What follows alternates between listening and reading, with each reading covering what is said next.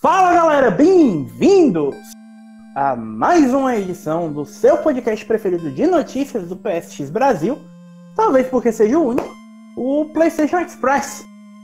Nós estamos aqui hoje nessa primeira e única 15 edição do nosso podcast para falarmos sobre muitas coisas.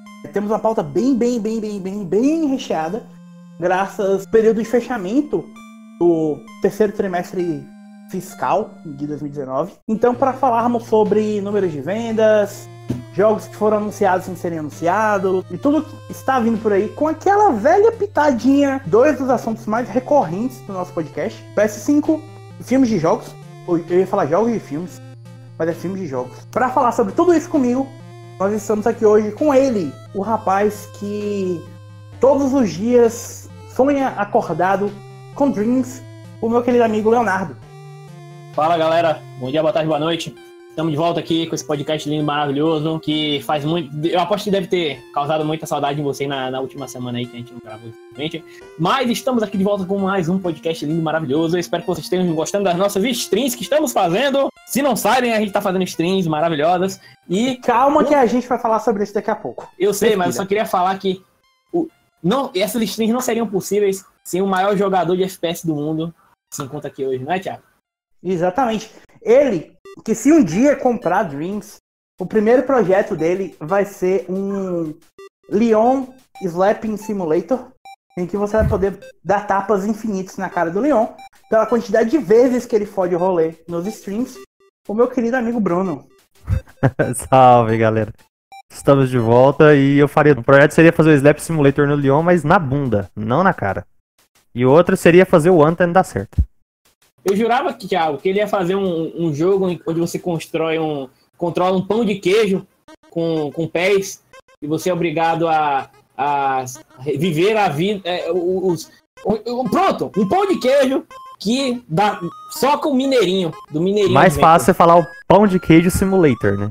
O Vinhadel vai criar um, um mod pro Farm, é, Farming Simulator, em que ao invés de você fazer coisas normais de fazenda, você controla uma, uma fábrica de queijo.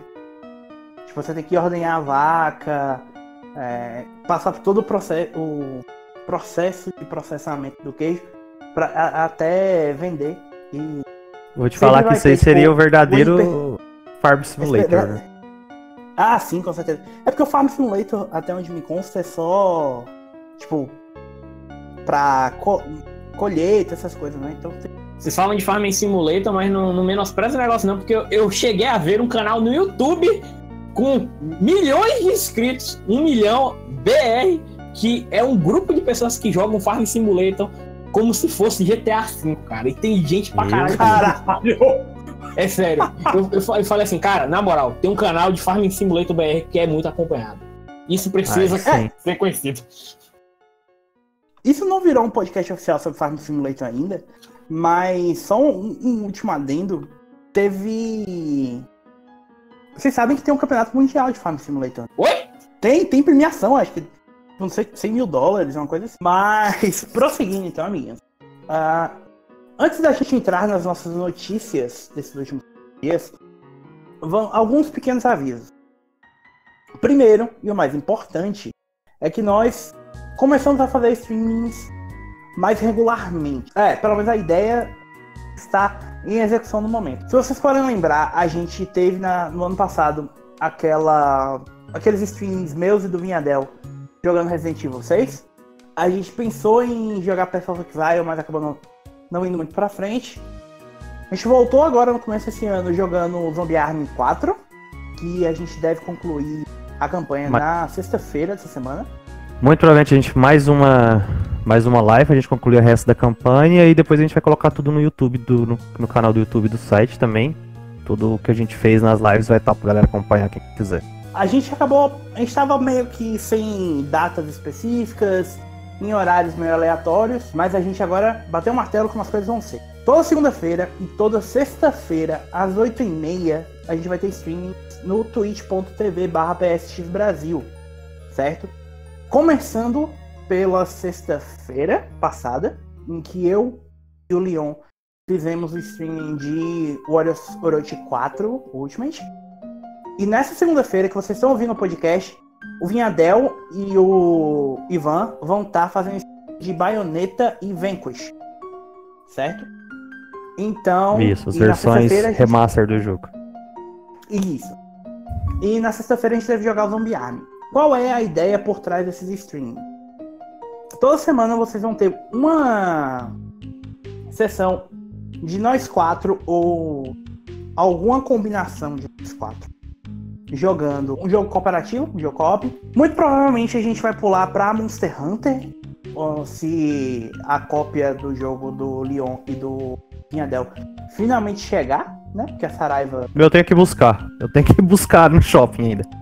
Eu, eu, eu tenho, eu tô esperando a Saraiva chegar, sabe como é? Eu moro na Bahia, nos confins do mundo, eles vai demorar pra caralho ainda. Então, eventualmente vai ser Monster Hunter ou alguma outra coisa. E o outro streaming sempre vai ser um de nós quatro jogando algum lançamento da semana. Ou lançamento recente. Alguma coisa que a gente não, esteja em mãos que não está embargado. Por isso a gente começou com Horizon Orochi no dia do lançamento do jogo. Ah, os meninos vão estar jogando ba- ah, o remaster de Bayonetta e Vanquish que sai na terça-feira. Então, e que vocês devem ver a análise que dia? Entendeu? Segunda.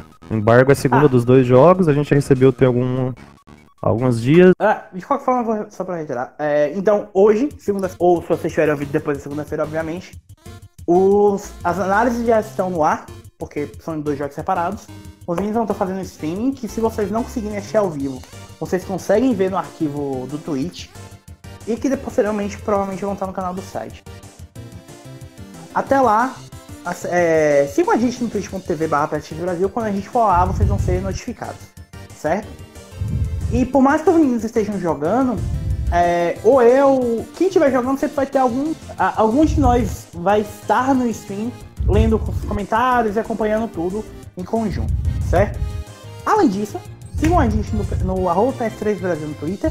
A gente sempre tá informando sobre os streams quando eles vão ao ar por lá. facebook.com.br PS3BR, youtube.com.br PlayStation 3 Brasil. Certinho? Então, vamos lá. Essa semana foi cheia, mas uma semana de muitas coisas que eu acho que dá pra gente matar rápido.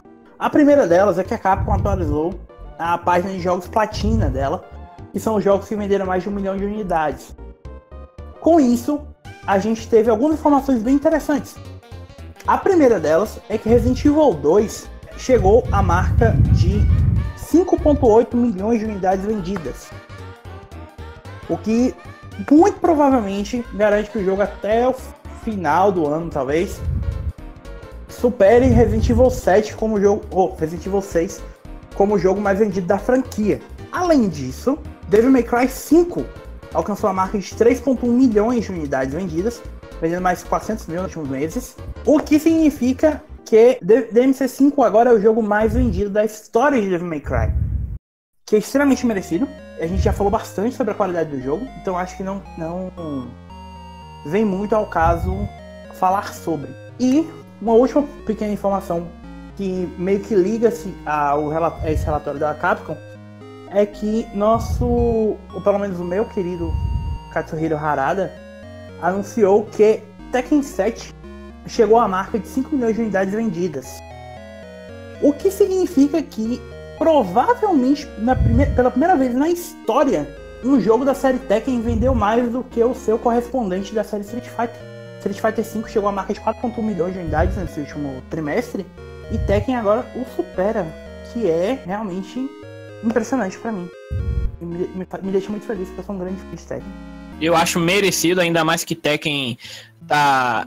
Tipo assim, eu acreditava que Tekken ia ser lançado, ia ter um, apenas um pacote de DLCs e pronto. Só que uma coisa que a gente viu nos últimos anos com esses novos jogos, começou com Street Fighter, mas agora outros jogos estão tomando a mesma, a mesma linha, como Samurai Showdown, como é, Soul Calibur, como também o próprio Dragon Ball Fighter Z, que é apostar em novos pacotes de personagens novas. um Quando eu falo pacotes, é temporadas, né? Assumir esse lance de temporada para dar mais longevidade ao jogo, que eu acho que é sensacional. E estão fazendo muito bem. É, tipo, o Tekken tá chegando ao, ao final, acho que da segunda temporada. Soul Calibur está em meio à segunda temporada. Street Fighter tá começando acho que a quarta temporada com, com a Champions Edition, que saiu. Ou sai essa semana, ou saiu na semana passada, não lembro mais. Por sinal, a gente Então, tem uma. É, pode falar. A análise já tá no site, inclusive, que a Sherry ia falar, né? É isso. A análise já tá no site, mas inter- é, vale lembrar que a gente tem uma, uma, uma pequena notícia com relação à Champions Edition, né? Que aqui no Brasil, a as cópias físicas do Street Fighter V não estão vindo com os DLCs. É algo que era para ser no CD, né? Que são todo. Porque assim, para quem não sabe, a Champions Edition vai disponibilizar todos os personagens e todos os DLCs. Quando eu falo DLCs, é tanto estágios quanto roupas, para quem adquire o jogo. Só que aí que tá, o jogo, o, o disco não vem com as DLCs. Na realidade ele vem, só que para você ter acesso a elas precisa ter a chave de ativação, que infelizmente vem por meio de um voucher, de um código de voucher. E as cópias brasileiras é, que são distribuídas pela WB Games, infelizmente não vieram com esses vouchers. Ou seja, todo mundo que está adquirindo essa primeira remessa do Street Fighter V Champion Edition não tá vindo, não tá tendo acesso aos DLCs. Bom, Ó. eu, já eu já passei por um problema similar. Parabéns pra todos os envolvidos. É, lembrando que, por favor, tem gente até que associou. Ah, a Capcom só dá a bola pra fora. Não, isso não foi um erro da Capcom, foi da distribuidora brasileira, WB Games. E outra, é, vale lembrar que é, eu já tive esse mesmo problema com a WB Games. Eles estavam. Eu comprei há uns anos atrás por 150 reais. Pois é, me chamem de idiota. A edição base do Injustice 2. Com a camisa do Injustice que brilha no escuro e um DVD de Liga da Justiça do Sombria. Caralho, tu é burro pra caramba, velho. Eu sou burro, eu sou burro. Fala que eu sou burro.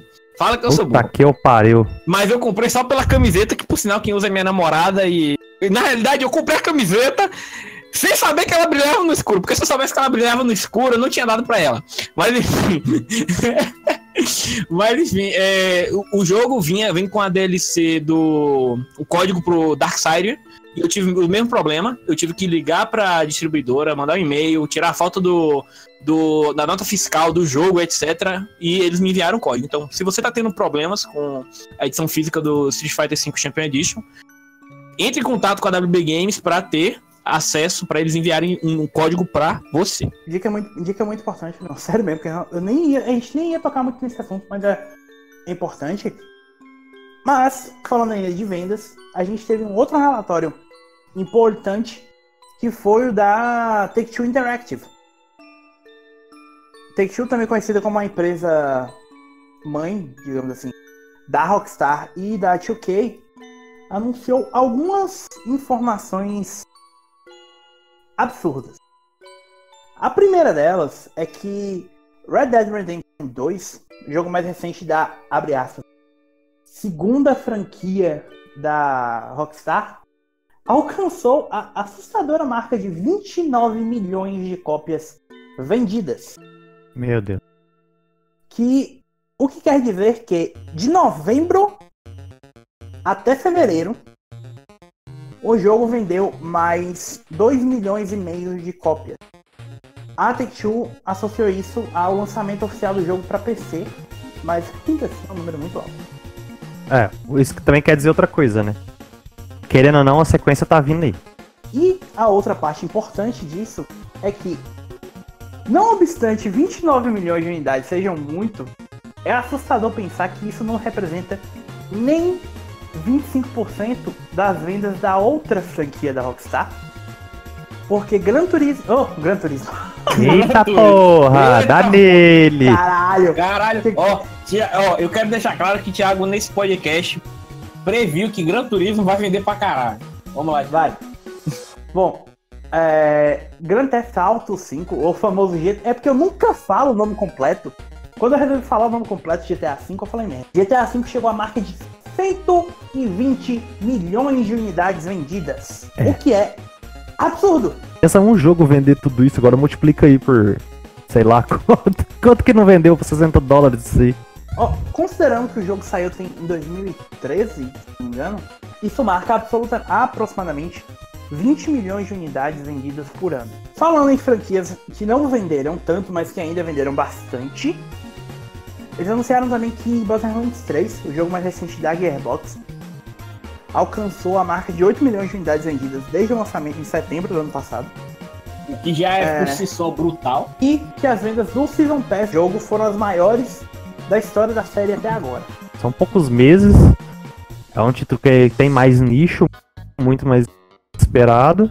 Mas que também não é nenhum monstruoso de venda, assim. Eu acho, acredito que não vai vender tanto quanto o 2. Se não me engano, vendeu acho que 12, 14. Resta ver como é que isso vai ficar, porque o jogo nem, nem começou a ter descontos tão expressivos assim ainda, né?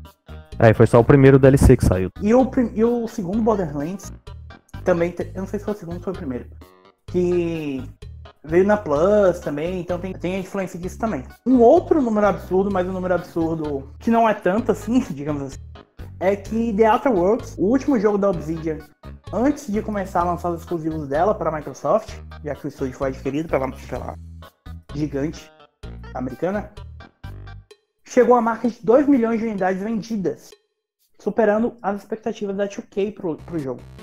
Eu não gosto de falar de, do The Outer Worlds porque eu fico triste em saber que eu não joguei ainda. Mas são números muito bons pra 2K.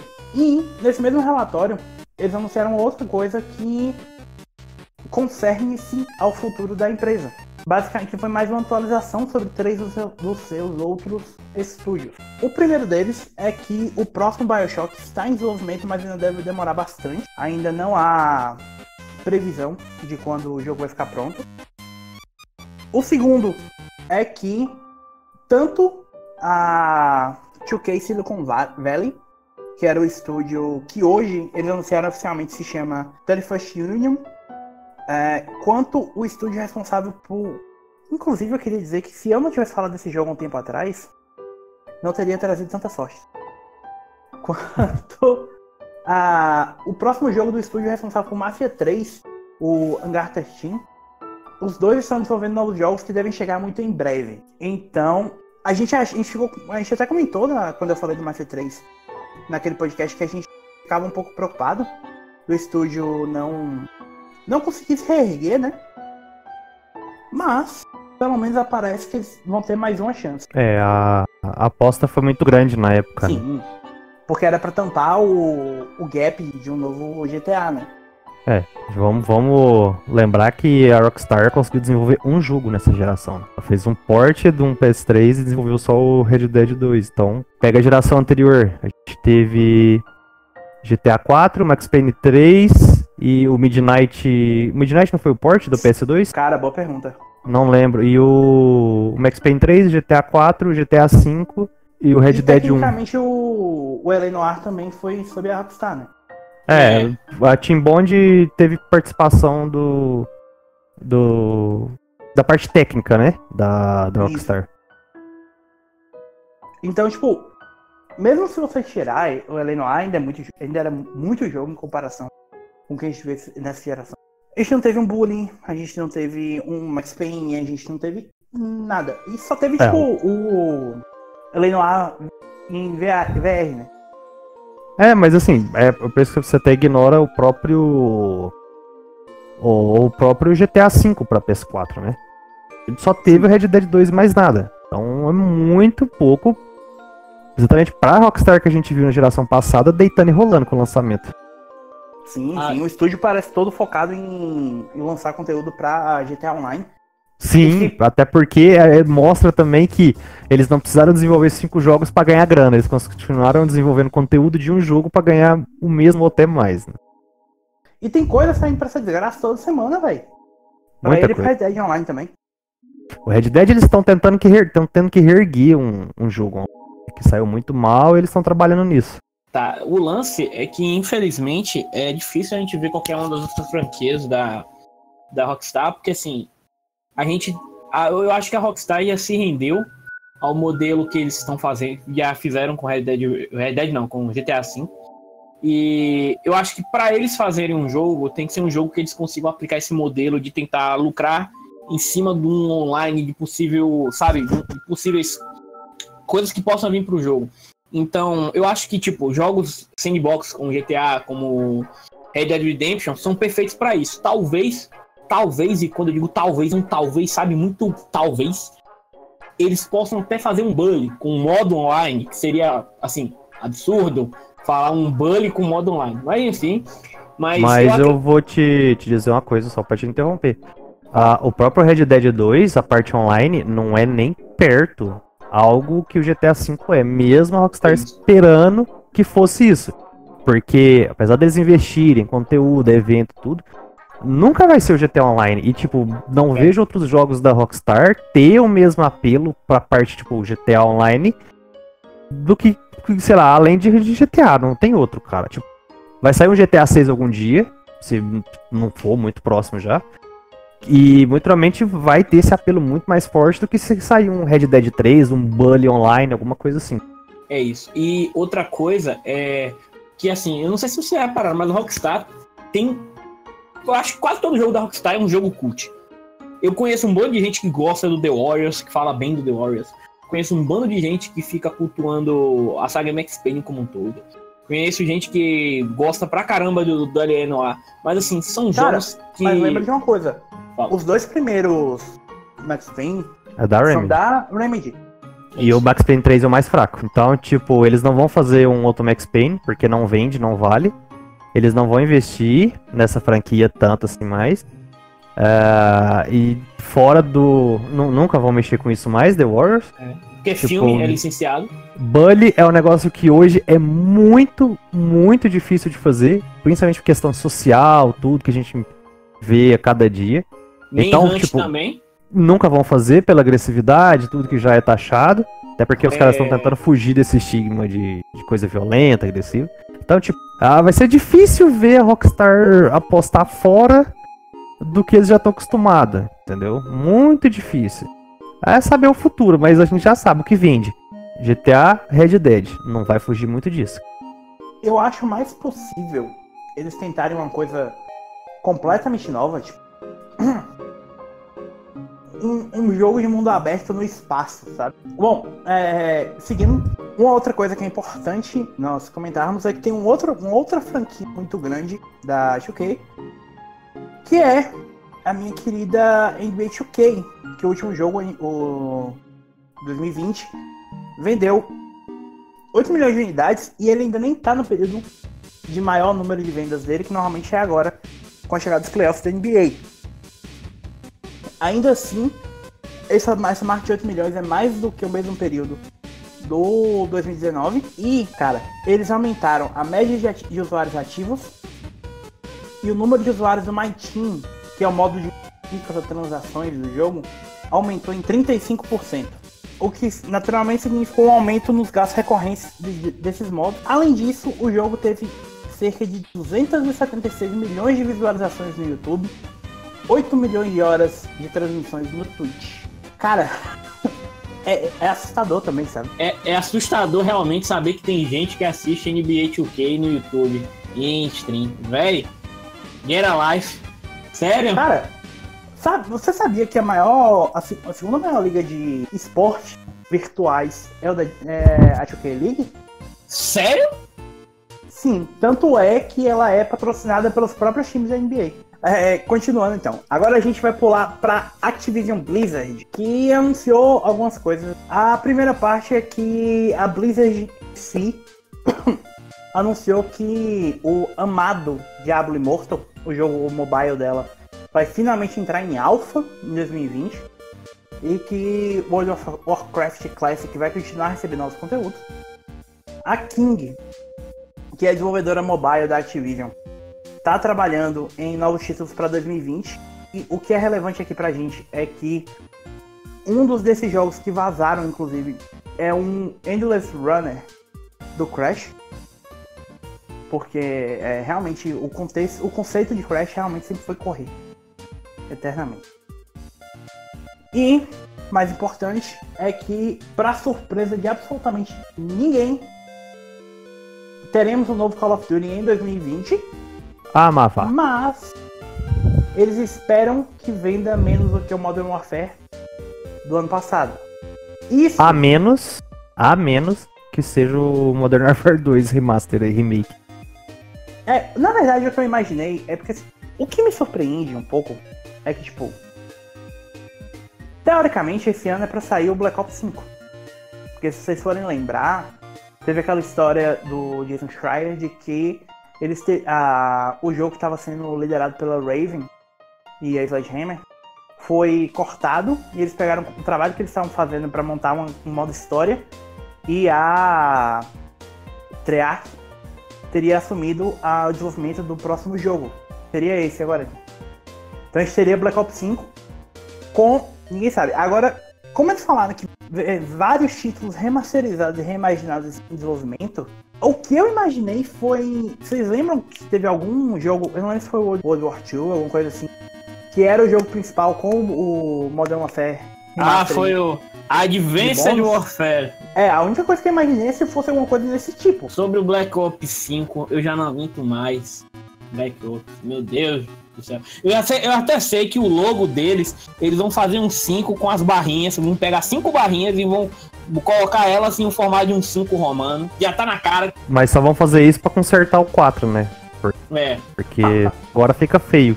Vão assumir que erraram no 4, então não vão fazer isso. A questão do Black Ops 5, eu acho que é mais a relevância do jogo. Quem que quer um Black Ops 5 por causa da história? A galera quer só o multiplayer, então coloca qualquer Call of Duty lá que vai dar a mesma coisa. A questão do Black Ops é que, querendo ou não, as duas grandes sub-franquias são Black Ops e Modern Warfare. Né? É, sendo que até o Modern Warfare eles estão recomeçando a franquia, né? Então. É porque eles acharam que só o nome Warfare ia vender os jogos. E o Advanced Warfare e o Infinite Warfare foram aquela coisa, né? Me julguem, eu só queria um Call of Duty Ghosts 2. Caralho. Caralho, Leon.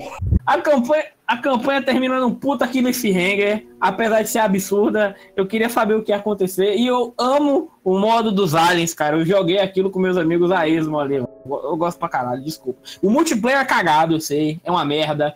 Você morre rápido demais. Mas o modo aliens, velho, é tão divertido. Mas se for basear nisso, fizeram um Call of Duty só com modo zumbi, né? E online. Que também não foi lá essas coisas. Que é o Black Ops 4, né? É, então, Sim. tipo, basear só no negócio por atração popular aí, não sei se também é vantajoso. O pior é que eles provavelmente só estão tentando empurrar um novo Black Ops por causa do Blackout. Bom, não sei, cara. Eles vão vender um Call of Duty de todo jeito. Eu só, sei lá, se não tem relevância a história, não sei porque falar que ah, vai ser um Black Ops 6, 7, 8, sabe? Põe um Call of Duty qualquer. Então, querem vender pelo nome, mas até quando isso vai eu já não sei. Pior, deixa eu te dizer uma coisa de coração. Na hora que eles anunciarem Black Ops 5, eu lhe garanto que o fato de ter uma história vai ser uma das coisas que eles mais vão falar. Por causa ah. de toda a crítica que o 4 teve de Do não 4. ter a campanha. Uhum. Ah, Bem é? provável. Ah, é, peraí. Vai ter história o, o 5, né? Eu chuto que é. o Keanu Reeves vai estar nessa porra. Aposto. Eu não duvido, cara. Mano, é, sempre to, todo, todo, todo, todo jogo recente que tem história, eles estão metendo algum boneco, algum personagem, algum ator foda pra caralho. Meteram o Kiff, o Kiff lá do, do Game of Thrones. Colocaram o Kevin Spacey antes da, das merdas. Qual que era o que teve o, o do Kevin Spacey? O Kevin Spacey foi o. Foi o, foi o, foi o não, não. Warfare. Foi o Advanced. Advanced. Perdão, confundi o Infinity com o Advanced. Foi o Advanced Warfare. Que teve os exoesqueletos ah, é. lá e Kevin Spacey Caralho. Fazendo. Esse jogo foi um desastre completo, né, cara? Puta que pariu. É. Até na é, escolha do não, ator pra ser o vilão. Eu tenho, eu tenho um amigo que ele comprou aquele jogo no PS3 e pagou 250, 200 reais no lançamento. Chora. Não, falando, falando em, em jogo que tem otário, gente burra pra, pra apoiar, Anthem? vamos falar da Ubisoft então. Ah. não, eu não tô falando de você dessa vez, eu tô falando de Ah, mim. tá, obrigado. Bom, a Ubisoft também divulgou o relatório financeiro dela. E vamos lá. A primeira parte é que eles admitiram que o ano fiscal está abaixo das expectativas devido, devido aos atrasos do ano passado. Ah, alguém aqui esqueceu de mencionar talvez isso tenha influência da absoluta tragédia que foi o Breakpoint, né? Não, peraí, só Breakpoint? Eu só quero lembrar vocês que ano passado a gente teve uma coisa chamada Far Cry New Dawn, que ninguém lembra. Mas Far Cry New Dawn é do ano fiscal anterior, cabeção. Porra, que merda, inferno! Dá nele, raciocínio.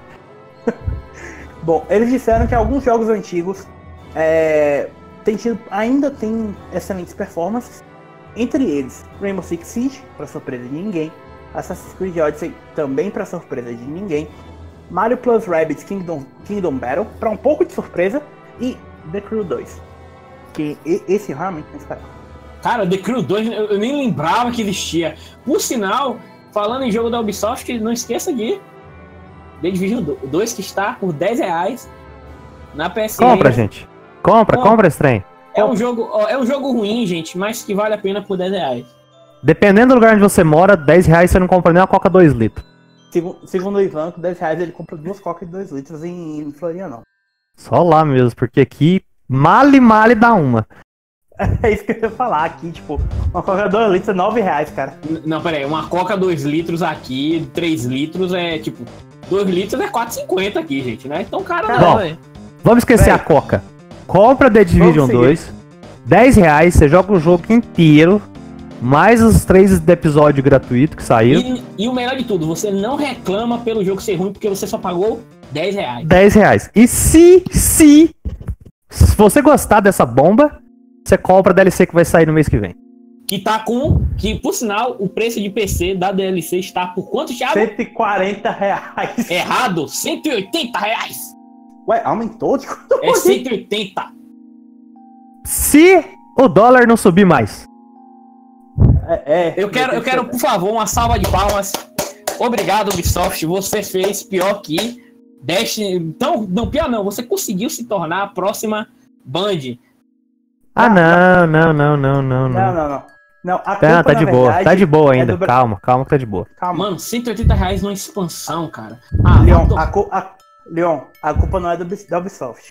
A Aí, culpa quem? é de quem não queria que as empregadas fossem pra Disney. É. Eu, É, eu ia falar que a culpa era de outro, mas deixa quieto.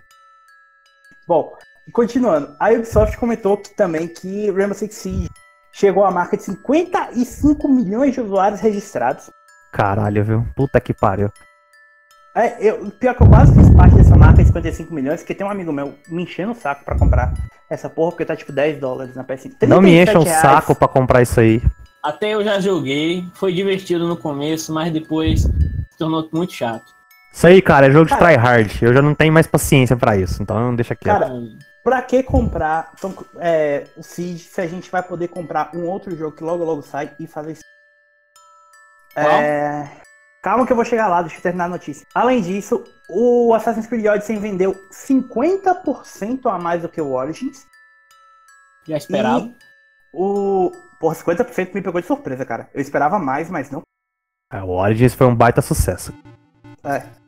E o Just Dance 2020 também vendeu mais do que o 2019. É, por fim, a Ubisoft confirmou que as vendas para PC é, se representaram 27% do total, enquanto o PS4 ficou ali bem próximo com 26% das vendas. A Switch e o Xbox One cada um ficou com 15%, e o restante, que dá aí mais ou menos 17% das vendas, ficou com outras plataformas. O que me deixa bem curioso para ver o quanto o Assassin's Creed Odyssey vendeu no Stadia. O que eu acho bizarro é que, assim, na- eu, se eu não me engano, na última, última venda, no último relatório de financeiro, o PS4 estava acima do PC. Então a gente teve uma queda de vendas no PS4, muito possivelmente pela. É, é importante lembrar que houve um lançamento do Uplay Plus É, isso. nesse período de tempo, então pode ter tido algum impacto nisso aí, pra, já que o serviço é exclusivo de PC. Também tem o fato, né, que a gente não teve jogos tão. Ah, não teve nada. no último ano, então. Bom, Mas fa- fala aqui.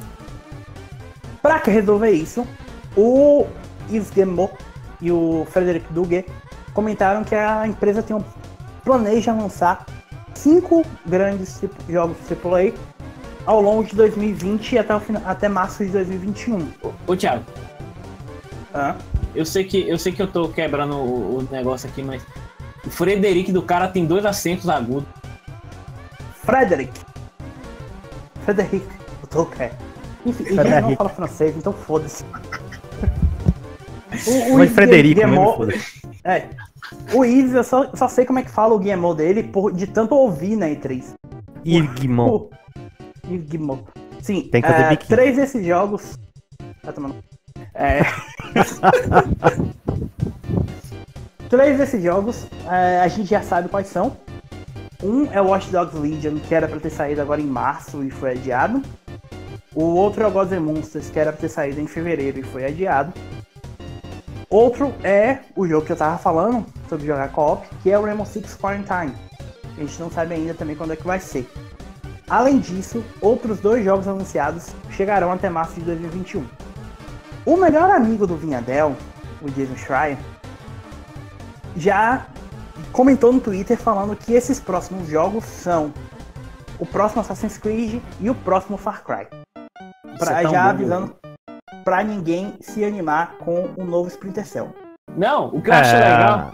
O que eu acho E eu já legal, quero ligar, isso é só mais uma coisa, só pra depois você comenta.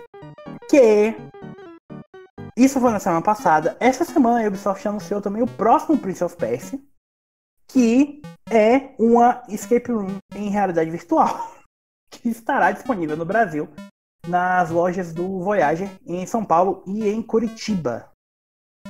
Ó, Ou seja, uma bosta! vamos lá. O que que você primeiro? Não, primeiro eu quero falar uma coisa. Com esses dados que a gente tem aí, nós podemos já definir que o Skull Bones fez jus ao nome e já está morto antes mesmo de ter lançado. Esse projeto foi pra gaveta, não vai sair, acabou. O Schreier comentou no Twitter também que o Skull and Bones foi rebutado ano, ano retrasado. Porque o diretor do Mais jogo uma vez, saiu. Já havia sido É, o rebutado diretor do antes. jogo saiu em 2018. O diretor e ele já foi saiu. várias vezes. Mudaram o escopo de novo. Ah, cara, Convenhamos que play. não, é até melhor que, que, sei lá, que aconteça isso pra tentarem fazer um escopo do que lançar aquela bagaça que eles mostraram primeiro na E3. Porque ficar passeando de barquinho de um lado pro outro não ia rolar, cara. Já não tem um jogo nisso, aquele jogo de PC que você controla um monte de barco histórico lá, que é Battleship, sei lá, um jogo que a galera faz propaganda direto, que é tipo World of Não, Tanks. recordo. Deve ter alguma coisa assim. Tem World of Battleships. É isso aí mesmo. russa. Porra, todo mundo joga essa porra, pronto. Vai pra essa merda. Pra que jogar Skull and Bones, velho? Skull, porra. Caralho, É. velho. Porque o que eles mostraram não era atrativo. Então, tipo, qual a vantagem celular que ele rebuta o negócio, cria um jogo de pirata, dá uma narrativa, faz a galera comprar um negócio, entendeu? A galera curte, cara. Quem é que não curte pirata? Sabe quem não curte pirata? O Leão. Não, as empresas. As empresas vão ficar lidando com pirataria, as pessoas baixam os jogos sem comprar, tá? Badantz. Bom, é, o que eu queria comentar é, nenhuma novidade com relação aos três jogos que a gente já conhece. O Quarantine vai acabar chegando com um pouco mais de pressão do que o esperado. Porque basicamente vai ter que salvar o nome Tom Clancy da bagunça que foi 2019. Com o The Division que cometeu os mesmos erros do, do primeiro, The Division 2, né? E o Breakpoint que foi realmente um ponto de quebra na franquia que vinha tendo bons lançamentos, né? Sim. Inclusive os analistas responsáveis por É triste porque até agora nada de Rayman novo. Chato. É, provavelmente se você procurar na para celular você deve achar algum Rayman novo, cara. Não, muito Deve obrigado. precisar. Bom, enfim, o próximo Assassin's Creed a gente já vinha falando sobre ele há algum tempo, provavelmente é o Ragnarok, seja lá qual vai ser o nome que eles vão dar pro, pro jogo que vai se passar na países norte. Se eles derem esse Minha- nome de Ragnarok, vai ser foda, porque o próximo God of War deveria se chamar Ragnarok. Eu espero que seja Kingdom, sinceramente, tipo, eu acho. Ou alguma coisa com, com O, tipo, Assassin's Creed Ouroboros, sabe? Pra manter o, o- nome parecido com Odyssey e, e Origin. Agora, minha dúvida, quem é que quer um Far Cry 6 a essa? Bom, vamos lá. O Far Cry 5. Vamos voltar, né? Eu acho que eles se empolgaram muito com o Far Cry 3. Quando trouxeram dos mortos a franquia lá, que, convenhamos, ruim não foi. A questão é, o 4. Vocês gostaram do 4, cara? O Real, né? 4, ó, o 4 é o 3, com algumas coisas a mais, com um vilão com muito potencial, mas que não cheira o, o, o sapato de Vaz, e só. É só, é, é resumindo Tá. Far Cry 4. Agora eu vou lembrar. Vocês lembram que teve o Far Cry Prim- Primal lá, né? Primal, Que é sei bom. lá. Eu ia falar Que é exatamente. Ó, o problema todo é o seguinte: Far Cry 3 pra, é um dos melhores é, FPS da geração passada. Eu realmente gosto muito dele. É, até porque ele é meio que o ápice da, daque- daquela fórmula antiga da Ubisoft, de torre Sim, e tudo. Far, o, aí teve depois o. Aquele Primal. outro, o Futurista. Não, teve o Futurista primeiro. Ah, É, o o Blood DLC. Dragon. Blood Dragon. Isso. Que eu acho sensacional. Até aí, beleza. Dois jogos. Aí, do começo dessa geração pra cá, é que o negócio começou a descer a ladeira. Porque você teve Ah, o sim. 4, teve o Primal, teve O o 5, que é muito bom. Pra mim o 5 só perde 3 mesmo. Aí depois teve o New Dawn. E a gente já fez mais um. O Down eu acho que foi mais um experimento, sabe? Tipo, ah, tentaram ali com o New Down, sei lá, alguma coisa que seja. Mas eu não sei se vai. Tem um projeto aí, às vezes seria pra ser o DLC do 5. Faz aí como jogo, ele sai até mais, um pouco mais barato que o outro. Não sei, tenta. E vamos focar, não sei. Se vocês não der uma guinada, mudar esse lancezinho de, sei lá, explorar mundozinho, fazendo alguma coisa, cara, vai flopar, velho. Sabe, ó, eu vou, eu vou dar minha opinião aqui. Vocês podem até discordar. Eu gostei muito da proposta do Primal. Eu acho que Far Cry deve, é, como o próprio nome diz, soa a ideia, é você em algum, algum lugar remoto, algum lugar distante, rústico, tentando sobreviver. O 3 captura isso muito bem. O Primal fez isso de uma forma bem legal, bem diferente, numa proposta completamente fora do que eu pensava pra Far Cry, e impressionou justamente por isso. Cara, Eu acho- até, o, até o 2 faz isso muito bem. Eu sei que muita gente esquece dele, mas ele tem uma ideia muito boa. É. Eu já de comentei aqui antes, bizarras. Na real, Eu já na comentei aqui antes que o 2 é um jogo muito além do seu tempo, real, cara. o 2 é muito Ah, além do seu tempo. Ele é- faltou em não ter tecnologia, não ter recurso, não ter tudo o suficiente, porque ele tem umas mecânicas, ah, o negócio de arma, É, É, NPC. malária, o, negócio, ah, o veículo, sabe, a exploração do mapa. A curva de Ah. dificuldade do jogo. A arma travar pra de areia. Sim, tipo, você tinha que ficar constantemente olhando isso. A galera reclamava do lance da malária, mas, cara, é, se aquilo fosse bem implementado, aquilo seria muito bom, cara. Mas é mal é. feito. Exato, exato. À frente do. Então, pra mim, eu, minha visão pra um Far Cry, Far Cry deveria ser um jogo que ele vai além das eras e além dos, como é que fala, dos ambientes. Seria como se fosse um Assassin's Creed, só que é, como eu posso falar, por exemplo, seria interessante ter um Far Cry em diferentes culturas, com diferentes tipos de em diferentes tipos de época, sabe? Com a ambientação de Far Cry, não não tentando se distanciar de Assassin's Creed. Vocês estão entendendo o que eu tô falando, né? Eu acho que seria maneiro, sabe? Interessante, sei lá. Eu acho que não vai ter isso aí, porque o Primal foi um teste disso, o New Dawn foi um lance desse aí também. Tipo, nenhum dos dois foi muito, foi muito bem, cara. Mas é que Então, tá, o New Down, o New Down foi meio.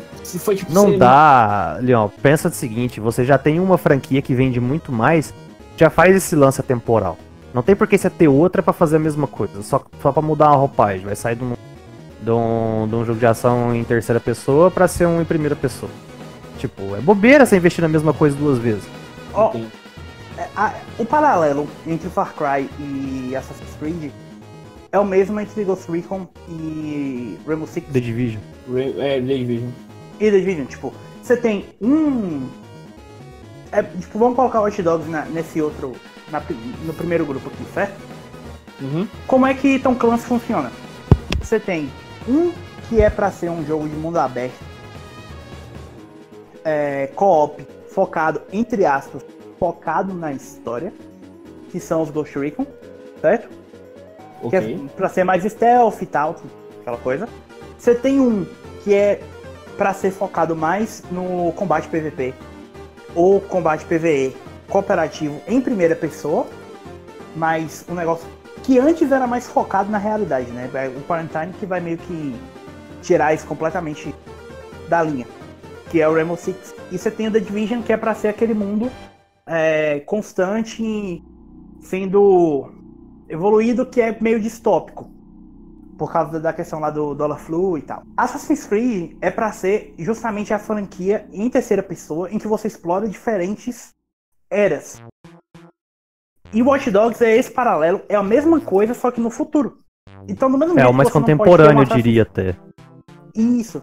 Que é o que im- implementa mais mecânicas de tiro e tal, que você não tem em Assassin's Creed. Então, do mesmo jeito que Assassin's Creed não vai avançar pra chegar no futuro, você não pode voltar. Porque, tipo, Far Cry é a mesma coisa, é a mesma dinâmica do Ghost Recon. Entendi. Far Cry é pra ser um Assassin's Creed em terceira pessoa e em primeira pessoa na ideia de que tipo, é um mundo aberto pra você explorar e sobreviver naquele mundo, se adaptar àquele mundo, conhecer aquela história. Só que se você ficar voltando, ah, a gente vai fazer um Assassin's Creed na no Egito. Ah, mas Assassin's Creed já fez melhor. O Far Cry no Egito. Assassin's Creed já fez melhor. Ah, a gente vai fazer um Far Cry no Japão. Ah, mas era melhor se fosse um Assassin's Creed no Japão. Entende? Entendo. É, Então, essa franquia, a Far Cry, cara, é uma franquia pra ser um FPS, uma aventura, entendeu? Então, tipo assim, é um, é um negócio com narrativa, pra ser um negócio bacana, uma aventura, uma história pra você acompanhar. Em Ah, locais inóspitos. É, se você pegar o próprio Breakpoint, você vê que esse lance de tentar fazer duas franquias da mesma forma não funcionou, cara. The Division 2 e o Breakpoint, se você pegar as similaridades entre os dois, é grande demais. Então, fazer isso com Far Cry é bobeira. Agora, o que eles vão fazer pro futuro da franquia, eu não sei. Só que, se eles não derem uma mudada, a fórmula dos 5 ali, eu acho que foi o ápice que eles chegaram e que tem que morrer ali. Entendeu? Ah, tiraram o negócio de torre. Cara, já tava atrasado, já devia ter tirado antes. Entendeu? Então, tipo, eles, pra mim, eles têm que mudar, mas mudar o tipo da franquia. Porque se bater a mesma tecla, eu acho que não vai dar muito certo também, não. Vai acontecer Ah, o que aconteceu verdade. com o Far Cry 4 e depois do Far Cry 3. A verdade é que o jogo precisa ser. Far Cry 6 precisa ser o Assassin's Creed Origin. O- Origins da, da franquia. É, eu não sei se tem espaço pra isso, sabe? Eu não sei se seria melhor colocar recurso em outra coisa, esse Gods and Monsters, sei lá, um outro Prince of Persia, talvez, do que investir no Far Cry. Só uma coisa, o Gods and Monsters é basicamente a mesma coisa que o Far Cry Primal, sabe? Eles pegaram o mapa do Odyssey e estão reutilizando. É o mesmo jogo. É a mesma Até equipe. mecanicamente né? parece ter parecido a mesma equipe e tal, então. Tipo, não, é, é um projeto que é pra ser mais barato. É, a gente já sabe que, no caso, voltando à notícia, é, é um novo Assassin's Creed, que já era esperado.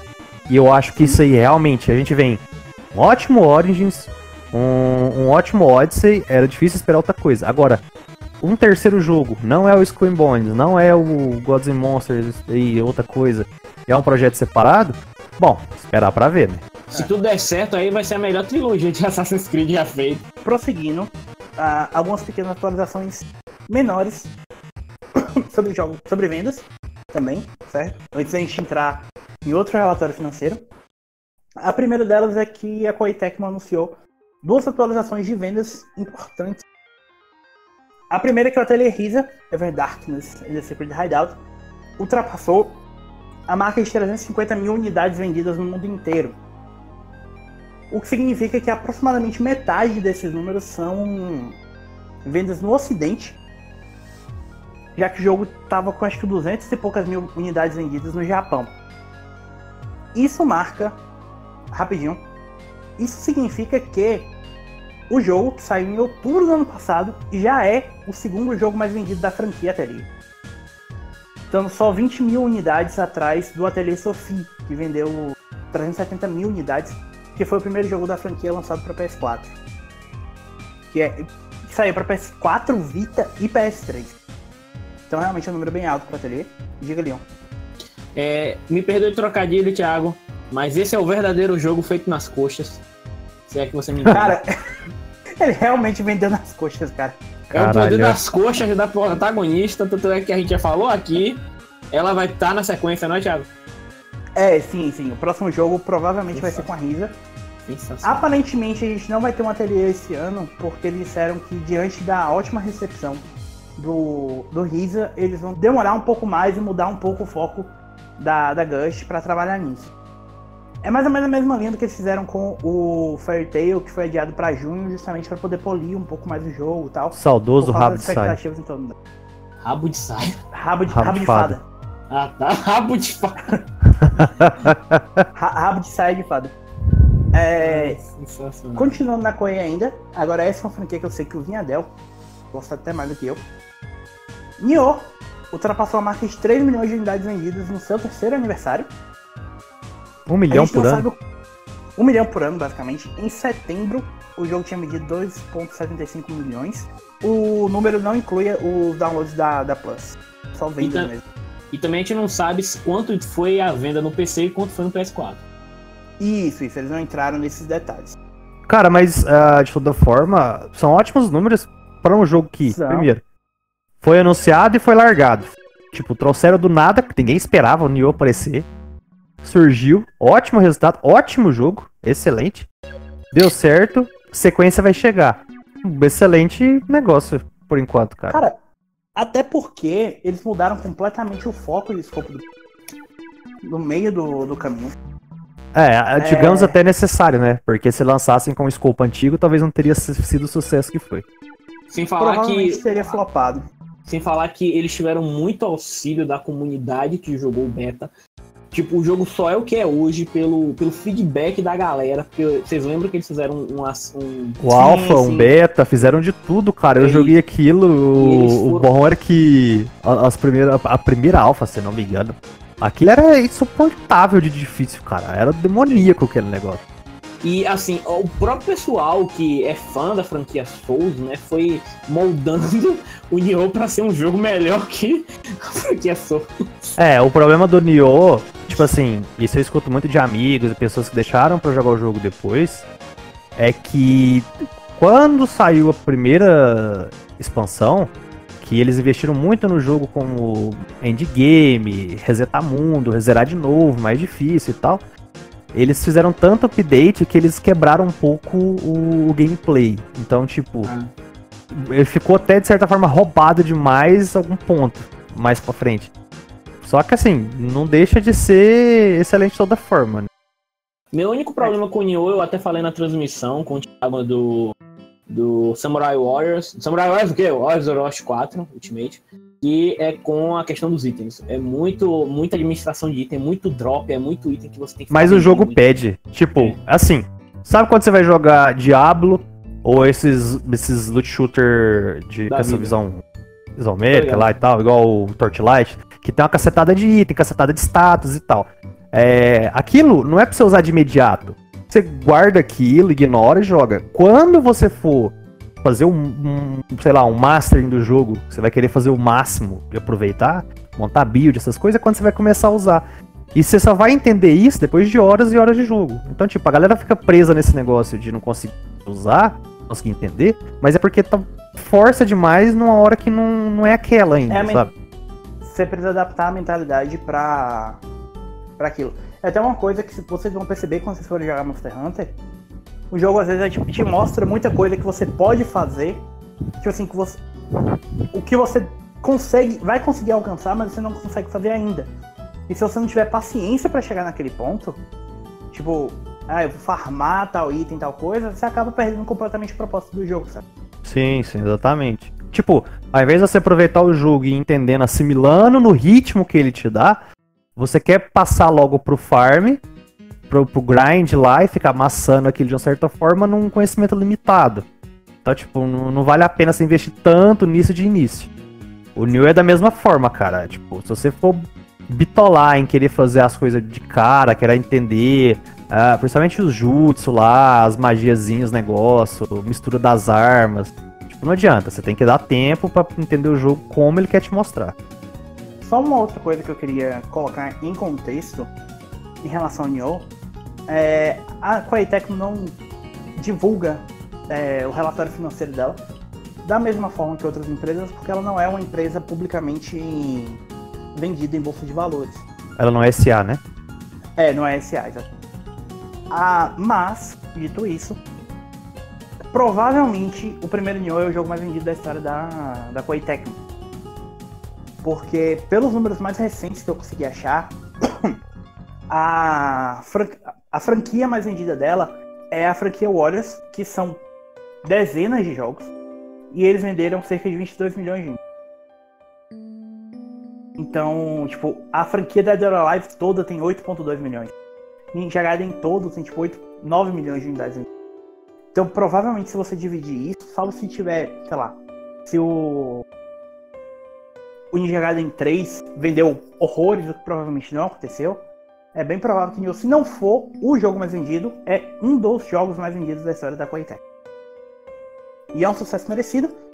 Tão merecido que teríamos do dia 28 de fevereiro ao dia 1 de março um, até, um, o último beta aberto de Nioh 2. Não é mesmo, Viandel? Sim. Teremos o último. Eles já tinham confirmado um tempo atrás que dariam notícias sobre o Nioh 2 é, toda semana, né? E na semana antes do lançamento, semanas antes, né? A gente vai ter o último beta aberto. A gente teve alguns fechados até. Do Nioh 2 pra galera poder aproveitar, inclusive com o sistema de criação de personagem, que se não me engano você vai poder carregar pro final. Então, tipo, quem quiser aproveitar, né, se você jogou o Nioh 1, pegou da Plus, comprou, que seja, aproveita, testa um pouco a beta do 2. Tá um pouquinho diferente de quando, quando eu peguei para jogar comparado com o primeiro. Uh, algumas coisas eu não gostei, outras eu já achei bacana o desenvolvimento. É, mas o que vai mais me pegar, pelo menos, é você não ter um protagonista definido. O William era bem bacana e tal. Então... O William é sensacional. Tipo assim, ah, é... não tem carisma, não tem nada, mas, cara, ele não precisa ter carisma, bicho. Ele é um porra de um britânico sendo um samurai na terra fodida. Ele mas tem que ter carisma.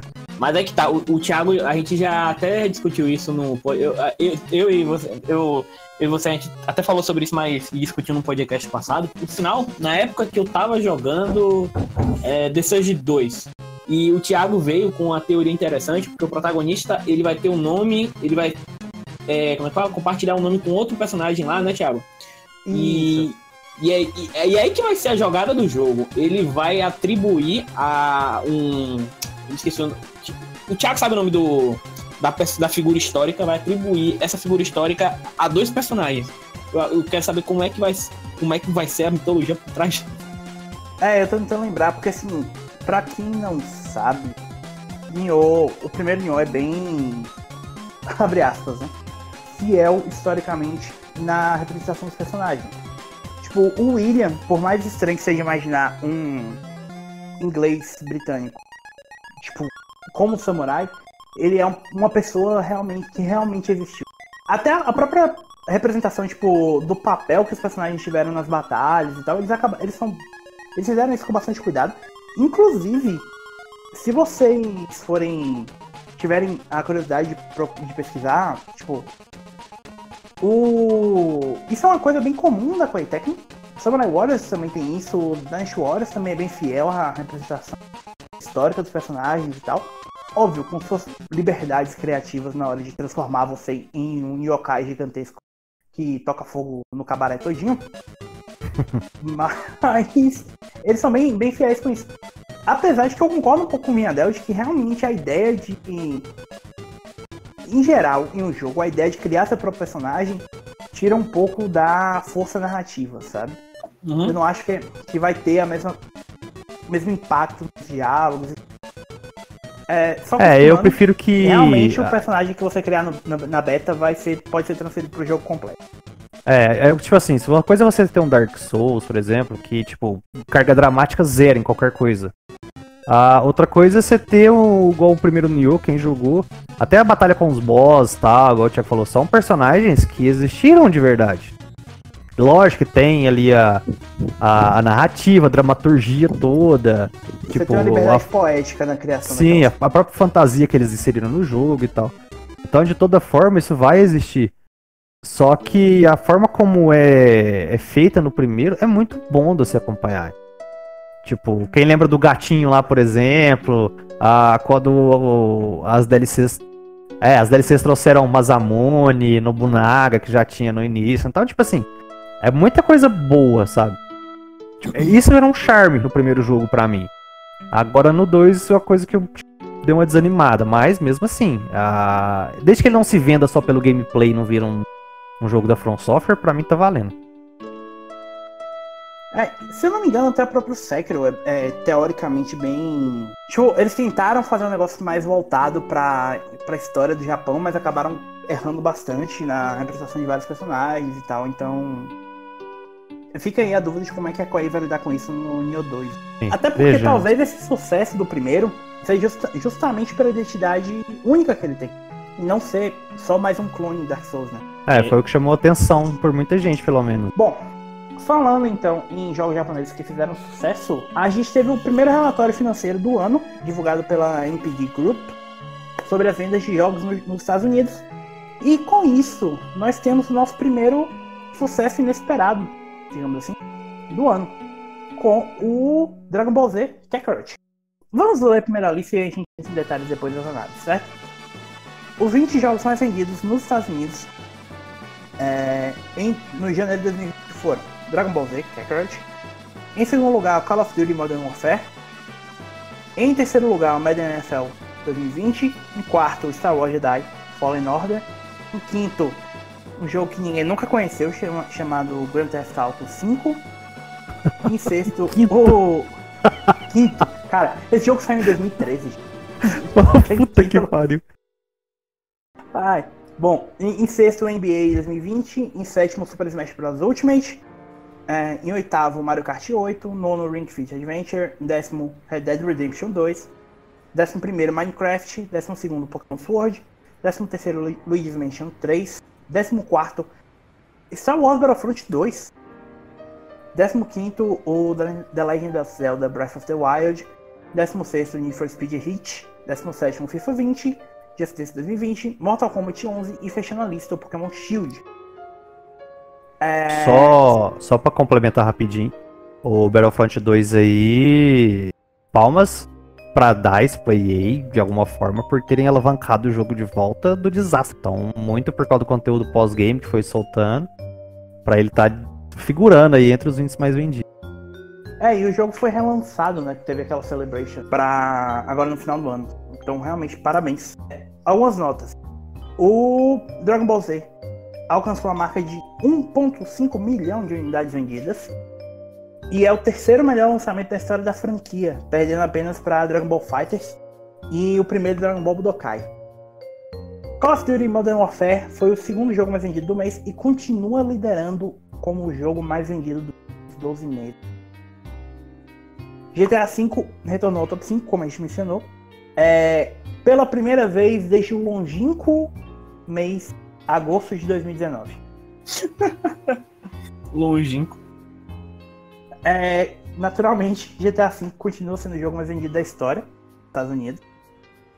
O, o acessório mais vendido no mês foi o Xbox Elite Series 2.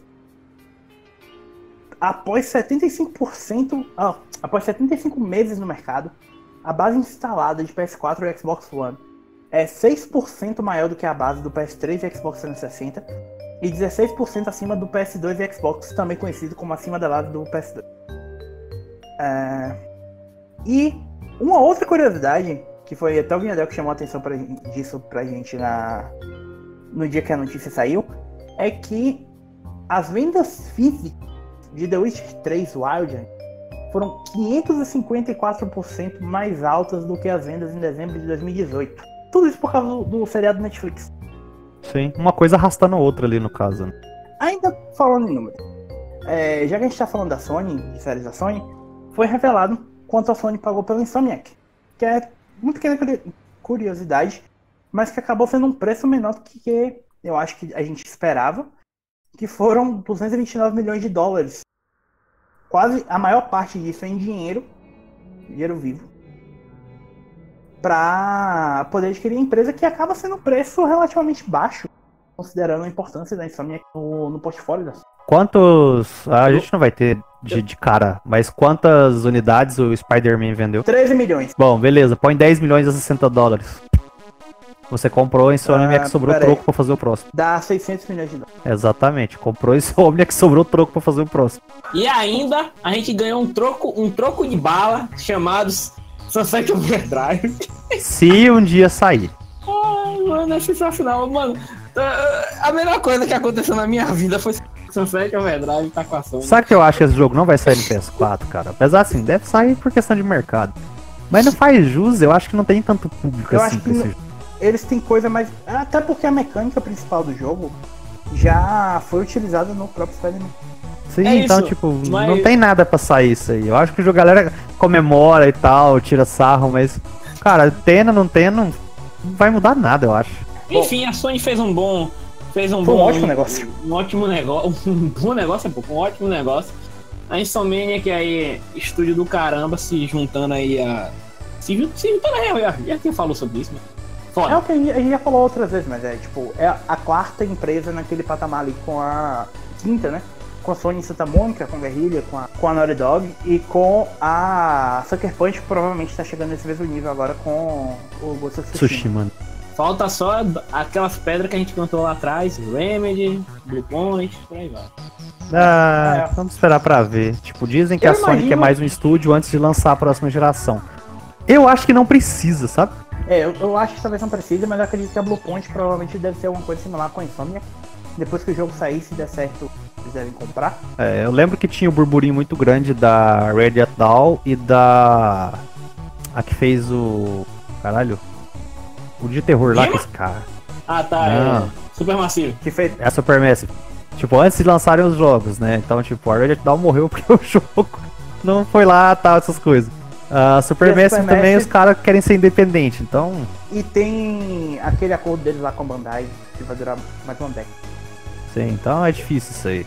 Eu não lembro, eu não lembro se eu já comentei aqui com vocês em podcast, mas o eu- a gente até tinha cogitado Kojima Productions, né? Só que assim, Ah, Kojima não vai ser, primeiro, Kojima não vai ser mais não vai ser mais pertencer a ninguém. Ele vai ser independente pro resto da vida.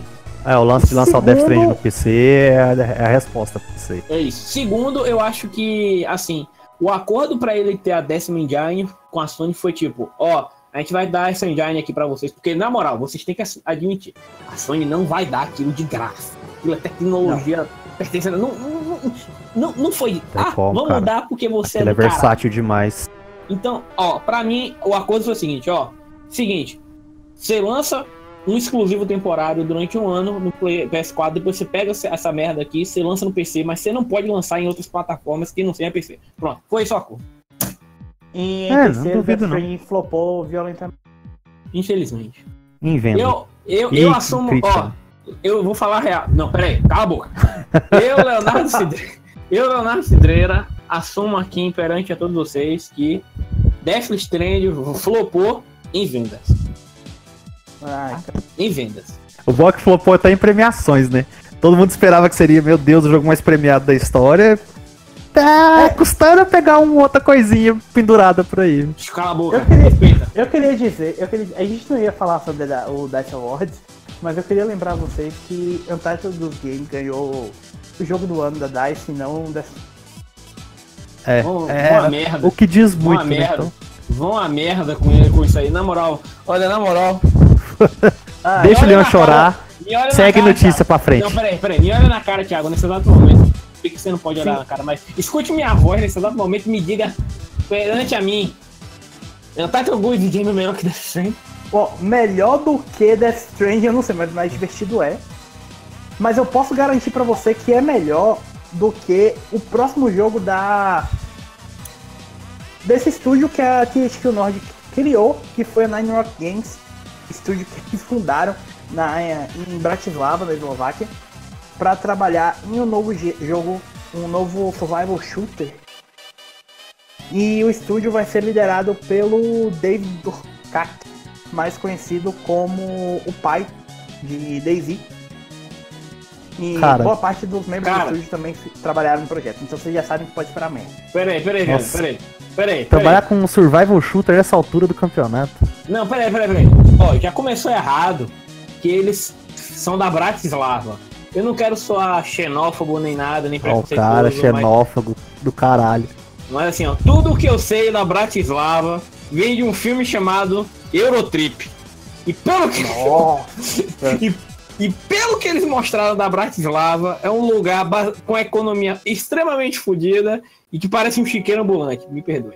Então, O bom, o bom é que o, o Leon tá usando um filme de 17 anos atrás. como- não, não, não, não, eu não estou usando um Puta filme que de pariu. 17 anos atrás.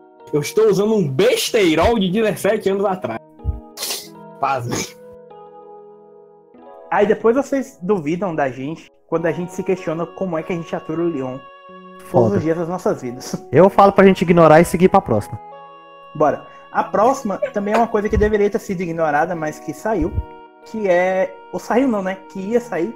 Que é o. Famigerado System Shock 3. Pra quem não se lembra, System Shock é a franquia que. Acabou dando. Saiu o primeiro e o segundo. E a, a equipe que trabalhou no System Shock 2 acabou criando um sucessor espiritual para ela chamada BioShock. A Starbreeze, uma empresa famigeradamente conhecida, que a inclusive a gente já comentou algumas vezes sobre ela, por causa dos seus fracassos e por estar prestes tipo, a falir. Starbreeze, seu. Ela foi a publisher do, do Ride lá, World War II, aquela bomba que eu analisei. Nossa, bom, é. A, segundo um, desenvolvedor do jogo, a, o a equipe parou de trabalhar no System Shock 3 depois que ele foi vendido de volta ao The Side Entertainment. Esse cara, com o nick Kim Corn Carne no fórum RPG Codex, disse que ele estava apostando para abrir um pouco a confusão que estava por trás do projeto e que aparentemente apenas os sistemas principais do jogo estavam construídos, mas a maior parte do trabalho, que seria o desenvolvimento de conteúdo, ainda estava para vir, mas eles estavam criticamente atrasados. Tanto material criado quanto suporte ferramenta para entregar o jogo em um prazo realista. O fracasso do projeto é, foi algo correto? Disse ele. É difícil dizer. Se a Starbreeze não tivesse entrado em crise, acho que entregaríamos algo interessante com uma jogabilidade, jogabilidade nova e inovadora. Mas um jogo muito menor do que as pessoas estavam esperando e inevitavelmente decepcionante para uma sequência de uma franquia tão amada. É, eu só quero entrar Cara, em detalhes aqui rapidinho, antes hum. de que o público se confunda. Por favor, gente, não confundam System Shock 3 com o outro projeto que está sendo desenvolvido pela Night Dive Studios, que é o remake do System Shock original. O remake é o que foi financiado via Kickstarter. É isso. Esse remake tá, graças a Deus, andando bem, apesar de ser tá sendo feito em Unity. E vai sair no PS4 esse ano ainda. Saiu, se eu não me engano, a beta saiu na Steam esse mês, mês passado. Exatamente um mês atrás saiu na Steam. E tá com tudo tranquilo o System Shock 3 seria, no caso, a continuação do, system, do, da franquia System Shock. Foi uma forma de trazê-la de volta. Isso aí já foi principal. Ah, na moral, queima tudo, encaixota e larga fora, esquece. Eu, eu não quero. Ninguém quer um. Mano, na moral, ninguém quer um, uma sequência de System Shock, velho. Ninguém quer. Sabe o que isso me lembra? Lembra Fala. quando a EA tentou trazer aquele Syndicate? Que era um jogo de estratégia e colocaram sim, como. Sim. é, é, isso, velho. Basicamente, eles tentaram fazer com o Syndicate o que a Bethesda fez com os Fallout 1 e 2. Fallout 1 e 2 ah, não. top-down, patal, mudaram pra First Person. Fizeram a mesma merda, só que ah, Syndicate... É, não. Ignora, ignora. É, o... Talvez a parte mais triste disso é que o Warren Spector, que é o pai do System Shock, ele foi produtor do primeiro System Shock. E, e do Deus Ex. Que depois ajudou, acabou criando, junto com a Ion Storm, o seu sucessor espiritual, que foi o Deus Ex, que também é o, junto com o Bioshock, talvez as duas coisas mais bem sucedidas que saíram da equipe envolvida no primeiro System Shock. E as duas se tornaram franquias muito maiores do que a original. Tem Tiff é, também, só que Tiff é meio. É, porque Tiff também é do Warren Spector, né? Mas ele é um pouco ligado com o System Shock. É, é um pouco triste ver que isso foi o que acabou era o último projeto que ele estava envolvido. Ele, tá, ele fazia parte da equipe por trás do System Shock 3, mas flopou, deu errado, deu ruim. É não, deixa quieto, gente. Passa pra próxima. Ah, tem umas coisas que eu falo, eu repito, às vezes é chato, mas a galera tem que aprender a abandonar certas coisas, deixa morrer. O, que eu, o pior é que eu acho isso ridículo, porque assim, confunde o público. É como eu tava falando, eles estavam fazendo um remake numa sequência ao mesmo tempo. Imagine se os dois saíssem. Cara, isso confunde demais. Aí, tipo, o cara compra o remake de System Shock 1 e depois vai, peraí, System Shock 3 e o 2 e. É, mano, é. enfim, vai, Thiago. Bom, vamos lá. Falando agora então de uma coisa que talvez também deveria morrer, ou pelo menos dar um tempo para ser repensada, a gente teve o relatório financeiro da EA. A primeira das notícias que a gente teve é que eles estão trabalhando em um novo Need for Speed. Uh, além disso, eles confirmaram que a Ghost Games, que é a, é a, desenvolvedora por trás do último jogo da série, vai mudar de nome, vai passar a se chamar de EA Gothenburg. E ela não desenvolverá mais jogos, servirá apenas estúdio de apoio para os estúdios principais. Vinhadel, eu sei que o senhor tem, tem opiniões fortes sobre isso. Ah, na verdade, fizeram certo. Deram uma, qua- quatro chances, né? Deram quatro chances pra Ghost Game fazer um jogo. Fizeram quatro A merda. É responsável pelo Need for Speed Reboot de 2015, É, Rivals, o Reboot, Payback o e o Hit. Payback e o Hit. Ou seja, Ah, o de 2015 foi bom, gente. ah, para, Leon, para, para. O que, que tem de bom naquilo? Só uma observação que eu queria fazer. É, por mais que seja bom voltar para Criterion, é bom lembrar que o Alex Ward e a Fiona Spe- Sperry, são os fundadores da Criterion, saíram da equipe em 2014. E o estúdio vinha trabalhando como estúdio de apoio da DICE na, na parte de desenvolvimento técnico dos veículos para Star Wars Battlefront, Battlefront 2 e Battlefield Na Eu real, acho- eles praticamente mataram a Criterion. Então, tipo, a Criterion, o último jogo que ela fez, que pra mim é um excelente jogo, apesar de muita gente não gostar, ser fresco pra caralho, que é o Most Wanted de 2012. Sim. É, eu acho excelente aquele jogo. Joguei aquela porra pra caramba, muito divertido, muito. Estranhamente, joguei muito ele no Vita. Funciona muito bem.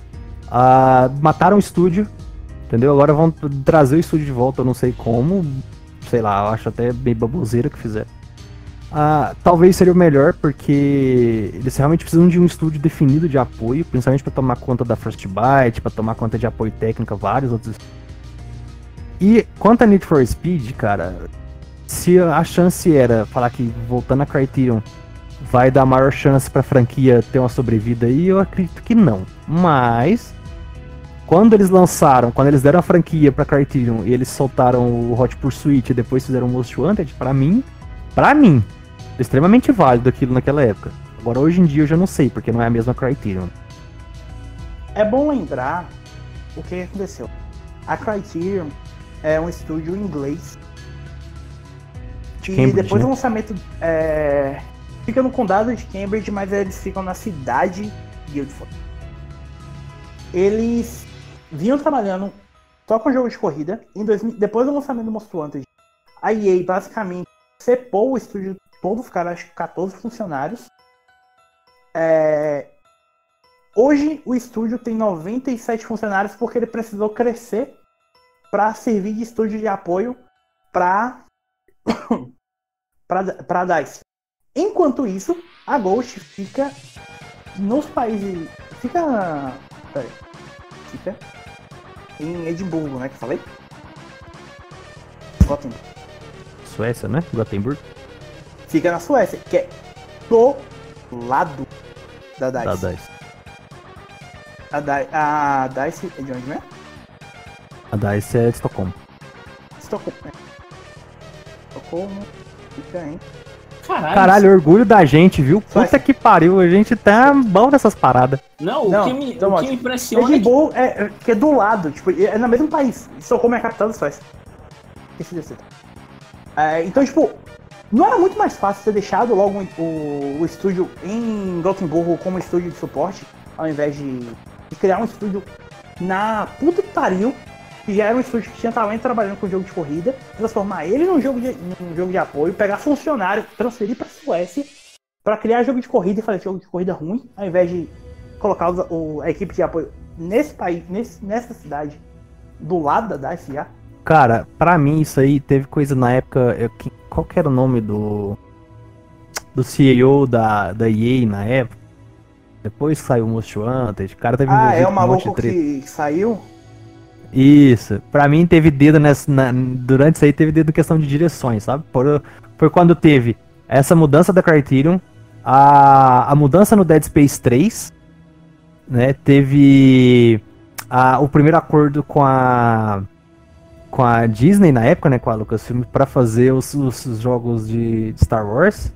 Então, tipo, pra mim foi tudo na mesma época, sabe? Fizeram um banda de merda pra não saber o que, que fariam direito. É. Isso foi no começo da. do período do Andrew Wilson, que é o atual CEO ainda da EA. Que ele assumiu É. em setembro de 2013. Isso, mas na saída do nosso querido amigo de antes lá, que eu esqueci o nome daquele O cara. John Rich. Rich Isso, esse é o Rich Cello aí. Exatamente. Que inclusive foi o cara que foi processado, porque. Vocês lembram disso? Que ele, Hum. ele saiu de lá pra ir pra Unity, certo? Ele Isso. virou CA da, da Unity. Lá ele foi processado por assédio sexual É. e algumas coisas. Já temos algumas coisas explicadas sobre o cidadão.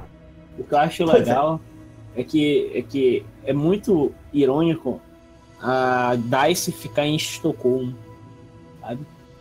É, porque normalmente quem gosta de jogos da DICE gosta do síndrome de Estocolmo, né, Vinhadel? Ah, quase.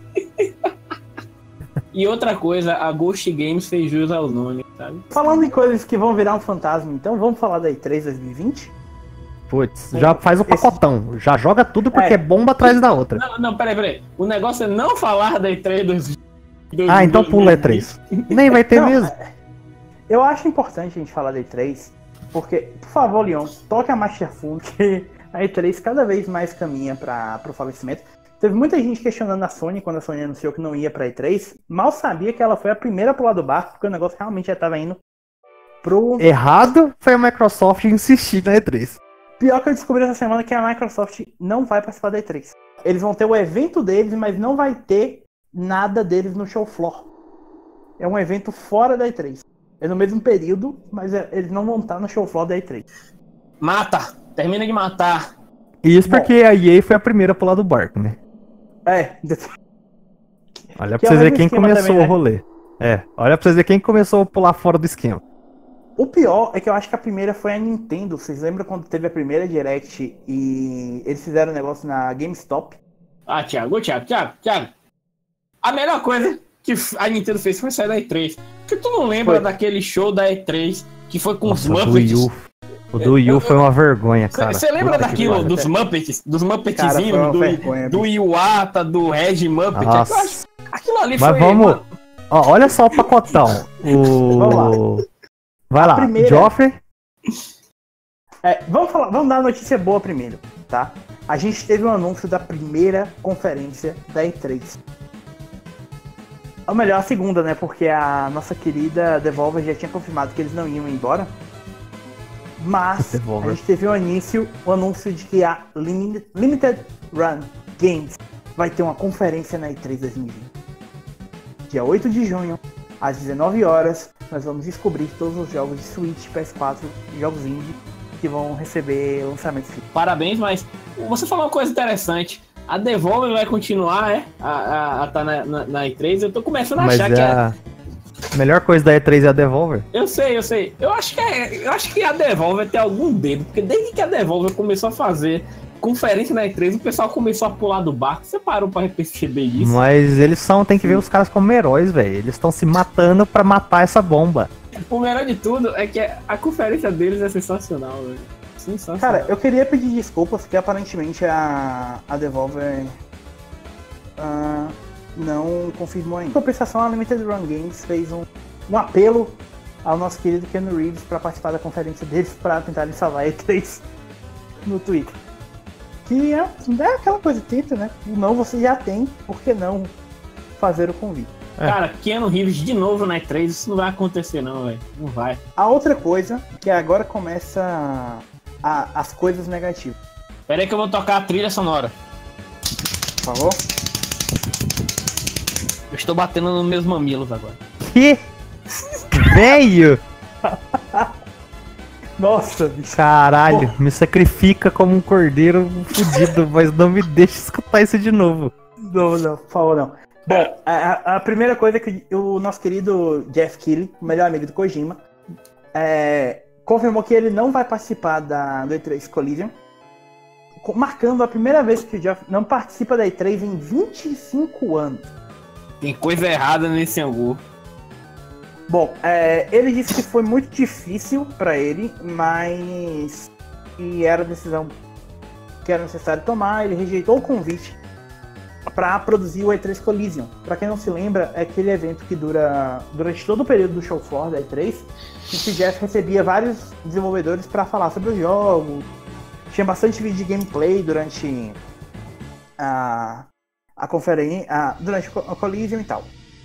A ESA disse que não é o final do Collision, que eles vão dar um jeito, que eles têm planos para ele. Nada foi anunciado até agora. Mas é, vai ser estranho não ver o Jeff na E3. Em compensação, ele confirmou que ele vai novamente fazer um evento na Gamescom desse ano, do mesmo jeito que foi a Opening Night do ano passado.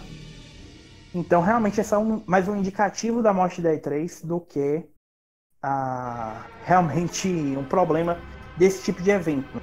A gente Isso é sabe estranho. que a Sony já tinha anunciado que ela ia participar de feiras ao, ao, ao redor do mundo. Realmente a E3 é que tá perdendo fôlego.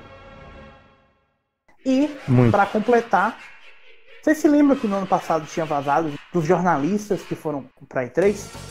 Lembro. Vazaram informações pessoais, e-mail e tal. Isso.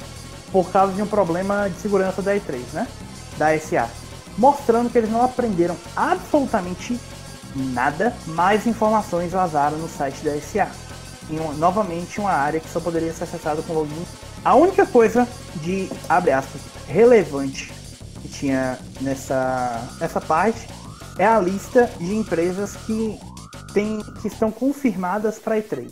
E caras, que lista triste. Vamos lá. Quais são as empresas que a gente sabe que estará na E3 então? Que estarão, né? Vamos lá. Activision, Zero para zero. Amazon, Am- Amazon Game Studios, Ninguém liga. Não, eles estão fazendo um negocinho até bacana, cara, a Amazon. Ninguém liga. Vai. Vai, Thiago. Continua. Bandai Namco Entertainment America, Jogos caros. Ninguém liga. Só tem DBZ. Vai, Thiago. Bethesda, Já morreu. Cara, Vai, o que, que a Bethesda vai mostrar na E3?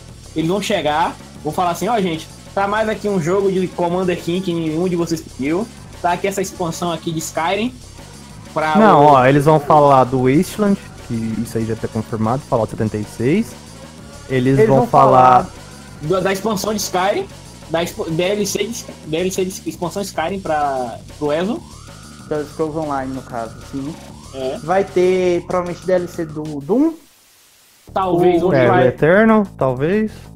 é, Ghostwire Tokyo, e do daquele outro lá do, do pessoal da Arkane. É, é, bom, É. tem alguma coisa é, então. provavelmente, e eles devem mostrar alguma coisa do Starfield, provavelmente. Não, eu não boto fé não.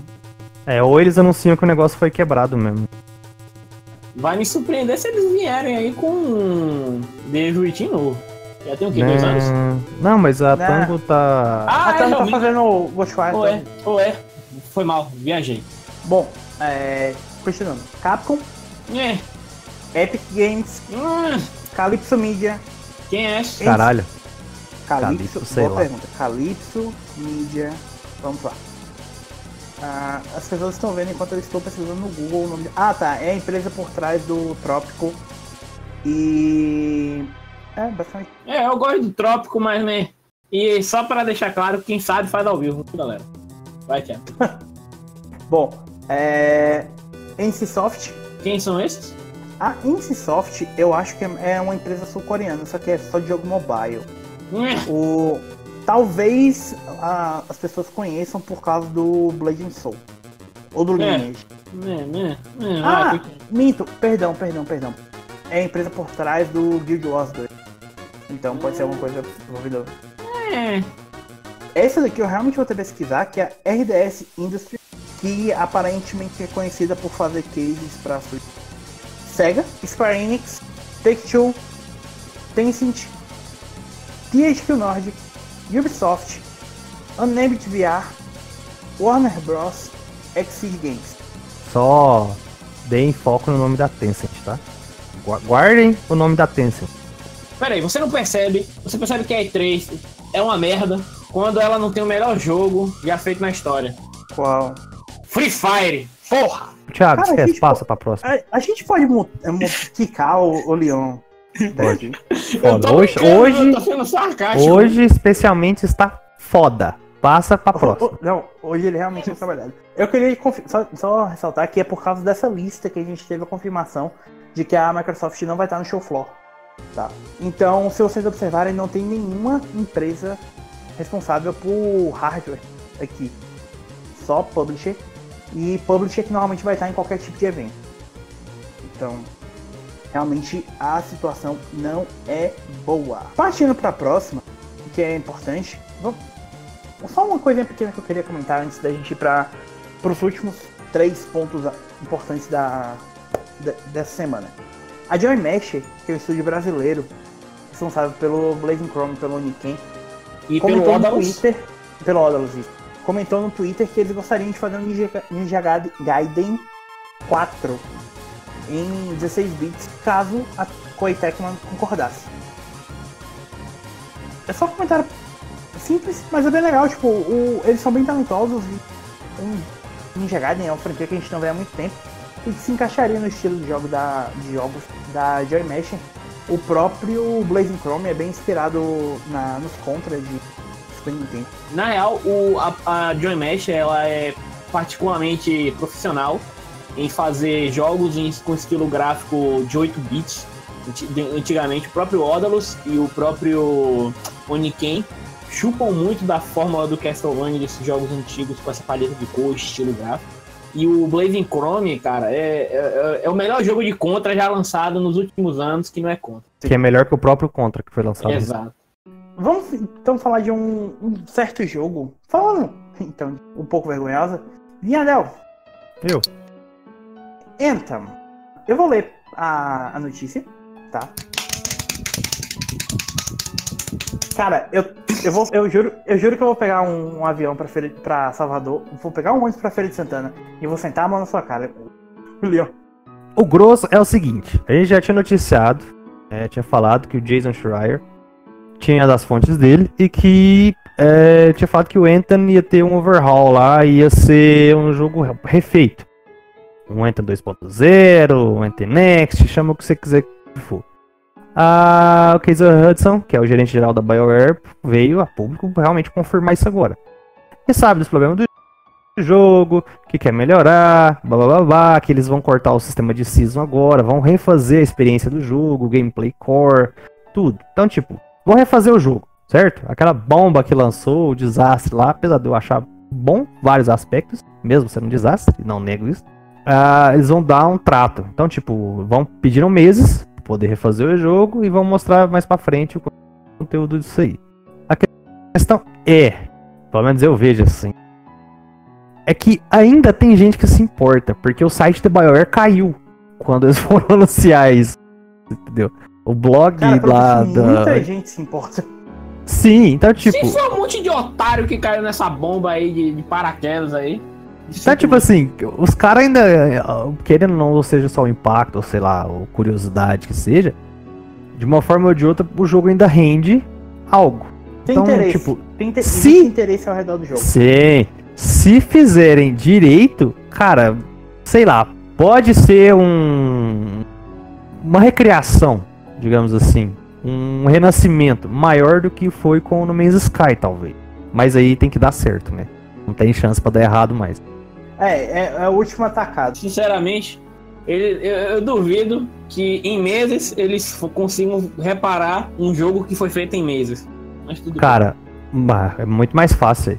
Pensa que isso não vai acontecer a partir de agora. Ah, nós vamos refazer. Não, cara. Isso aí já tá rolando uns 4, 5 meses. No mínimo. É, o- o- só pra assim.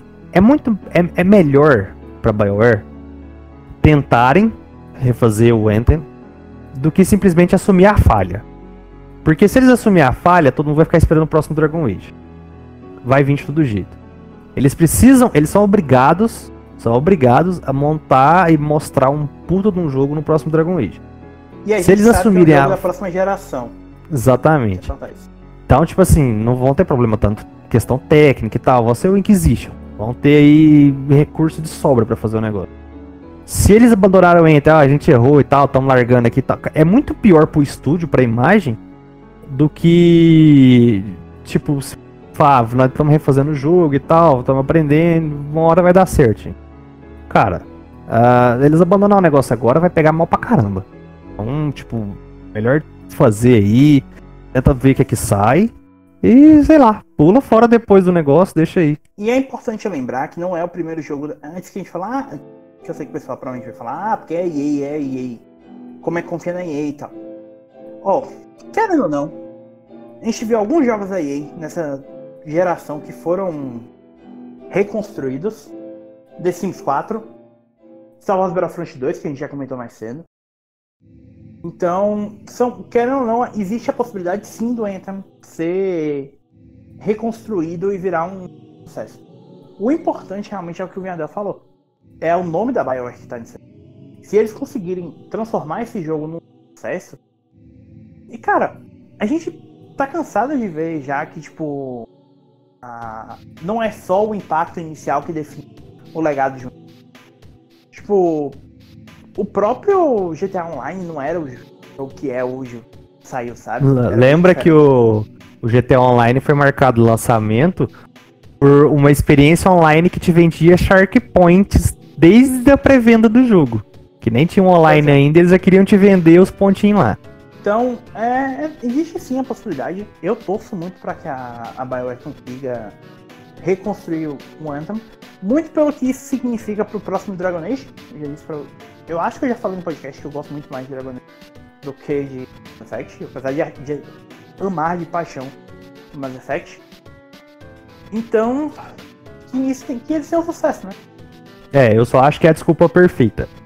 Se eles rebutarem o jogo e der certo e lançarem um Dragon Age aí a nível Game of the Year, meu Deus, a BioWare está de volta. Segurem seus Sim. jogos.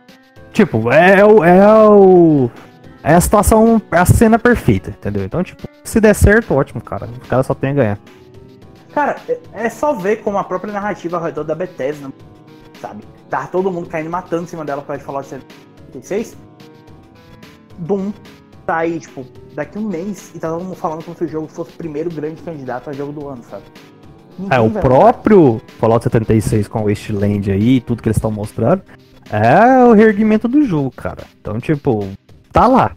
A oportunidade tá aí. Ah, eles vão fazer isso, reerguer a 76. Mostraram um Doom Eternal. Vão mostrar o Starfield. Meu Deus, o próximo, o Elder Scroll. Então, tipo, nossa, a Bethesda é um monstro agora de novo. Então, cara, pra, pra mídia, pro, pros jogadores, pra tudo, a oportunidade tá montada. É só os caras fizerem direito. É, você, você na indústria hoje você é tão bom quanto seu último. Verdade é. Frente a isso, frente a isso, vocês que estão escutando esses podcasts, todo mês tem promoção da EA. Compra a porra do Enter por 40 reais ou menos. Porque se essa porra for, for refeita aí, eles vão começar a cobrar de novo full price, que nem fizeram com o full price, não, mas um preço bem maior, que nem o que fizeram com o No Man's Sky. Quando saiu o Nexus, eles já cobraram o preço full já. E outra, é, é. se der certo aí, eles muito provavelmente, muito, vão portar esse jogo aí pro PS5 e vão tentar vender do jeito que tiver lá, cara. Acredite. É, é uma coisa, só um pequeno parênteses aqui, que eu não, não ia comentar sobre isso, mas falando em porte PS5, a gente teve o primeiro porte PS5 confirmado, né? que foi do Control, que no, a Raymond teve também uma, a conferência com investidores dela, e eles anunciaram que eles planejam sim levar Control para PS5 e Xbox Series X. Então é a primeiro, primeira remasterização, digamos, a gente teve anunciada para a geração. É, falando em jogo para a próxima geração, Vianel, vamos falar então do. Sim. Só para fechar do Outriders? É o, o grande destaque, né? A gente já tinha confirmado, vamos falar de PlayStation 5, né? Uh, o Godfall, que a gente já tinha anunciado lá no TGA como um dos primeiros títulos já abertamente da próxima geração e exclusivamente PlayStation 5, os consoles e para PC. Foi o primeiro jogo que eu me lembro de falar que era exclusivo de PS5. Sim. sim e sim, agora a gente sim. teve uh, o Outriders, é, feito pela People Can Fly, que a galera que fez o Gears of War Judgment e o Bulletstorm, que é um bom joguinho, vai, até Bulletstorm. Vai dar merda, vai dar merda. É, vai dar merda por causa da publisher, né, que é a Square Enix. Vamos lembrar só o seguinte, vamos lembrar o seguinte, presta atenção. A gente vai ter, só pra, falar do Outriders depois, a gente vai ter o Marvel's Avengers, que é, é, apesar deles falar que não é, tá na cara que é um live service. Até na porcaria dos achievements que vazou lá, você vai ver que é um live service aqui. E vão fazer o, o Outriders, ah, não é, é um jogo co-op. É um live service do mesmo jeito, cara. Pois vão manter essa porra jogando ao, por tempos aí. Não esquece que ainda é bem possível que isso ainda acabe concorrendo com o Rainbow Six Quarantine e outros jogos aí que vão chegar como live service também pro PS5. É, então depende muito do que vai sair. O maior indicativo que o Avengers Live Service vem numa coisa bem simples, que é o fato da pré-venda que iniciou. Eu nem ia falar sobre isso. Tá falando sobre emotes beta. Fora os troféus. É, e É. fora os negócios que vocês já tinham falado antes. Ah, das roupinhas, skin, coisinha clássica, blá blá blá blá. Então vamos lá. O problema é que os dois jogos estão da Square. Um foi adiado pra setembro, que é o Marvels, que era pra lançar agora. E o outro vai lançar no final, até o final de 2020. A janela é muito pequena. Então você já vai estar competindo com um jogo ou outro, pelo menos aí. A questão. Provavelmente vai ser final de outubro, começo de novembro. É, deve sair junto com os novos consoles. Vai ser um título de lançamento fácil aí pra aproveitar o boom e tentar fazer o que Destiny fez, mesmo que não, que não seja, mas começar uma geração com um negócio que impacta a galera que quer comprar. Então, ah, são dois jogos praticamente live service e tal. Jogo, dois jogos da Square, dois jogos co-op. E o Outriders é uma proposta de ser um, um título forte cooperativo, um shooter em terceira pessoa com elementos lá de, de magia, de exploração, de uma narrativa que cresce com o jogador. Não falaram de loot, mas falaram de equipamentos. Então, tipo assim, tá na cara. Ah, não é. A gente vai fazer diferente. Tá bom. Só que assim, Cara, do que mostraram, eu vou ser bem sincero. Tem coisa bacana? Tem. Só que. Sei lá, sabe? Parece um Anthem com The Division aquilo ali. tá pra nascer algo, ma- algo mais genérico que aquilo ali. Você vê. Eu, eu desafio qualquer pessoa a, a abrir os links dos vídeos originais e ver que o número de likes e o número de dislikes é quase o mesmo. A galera que tá dando dislike é justamente porque, tipo, é mais do mesmo. Não tem nada de tipo, oh meu Deus, eu nunca Não, vi não, não, não. Quem tá dando dislike é fanboy de outras franquias parecidas. É sério? Tu acha? Eu não. Desculpa. Cara, Eu sim, também é. cara. Pensa porque uma coisa que é foda é. Ah, tô falando bobeira às vezes porque eu curto, mas se você pega o Anthem, pelo menos, ele te apresenta um negócio, uma proposta diferente. Você tem uma Javelin, você tem lá uma armadura, você brinca de ser homem de ferro, você sai voando e tal. Cara, o Outriders é um negócio que pra mim parece o The Division com poder no, no espaço. Bem cara de genérico. Vai comprar, galera? Não sei, cara. Todo mundo que fez os preview, Game Informer, Polygon tal, diz que o jogo é divertido. Não é um Destiny Killer. É. Tipo, sei lá, não parece ser, ter tanto esse apelo assim. Mas que é divertido. Agora, quantos jogos você já viu falando a mesma coisa? Ah, é divertido, é legal quando sai. Ah, deu um nota, nota 7. pô. A questão é que eu acho que o, o escopo ali e a Square investindo em dois jogos do tipo muito perto, não sei, sabe? Ou ela tá enfiando o pé nisso aí tudo e já vai anunciar o Final Fantasy XIV pro PS5 já de uma vez. Ou não sei, cara. Tem alguém lá que não tá pensando muito bem nas ideias do que tá lançando. Pô, você vê pelo The Quiet Man, né? Ah, Dito isso, só pra corrigir a besteira que o, que o Leon falou, só tem um vídeo, que é o vídeo de gameplay do canal do, da People Can Fly, que tem mais ou menos a mesma quantidade de likes e dislikes. Gente, É, o, o trailer oficial tem tipo 277 likes e quase 2 mil likes. Então, realmente, o, o Leon. ah, tá então desculpa. O que eu vi, o que eu vi tinha mais likes. Pô, de perdão. peço perdão. Só, só uma coisa com isso aí. É, você tentar fazer um jogo eles estão fazendo, sei lá, um shooter em cobertura com poder, baseado, sei lá, em evolução, exploração de mundo e tal, e dá certo, já- o jogo já começa com um lance de igual todo mundo tá chamando, que, meu Deus, mais um Destiny Killer.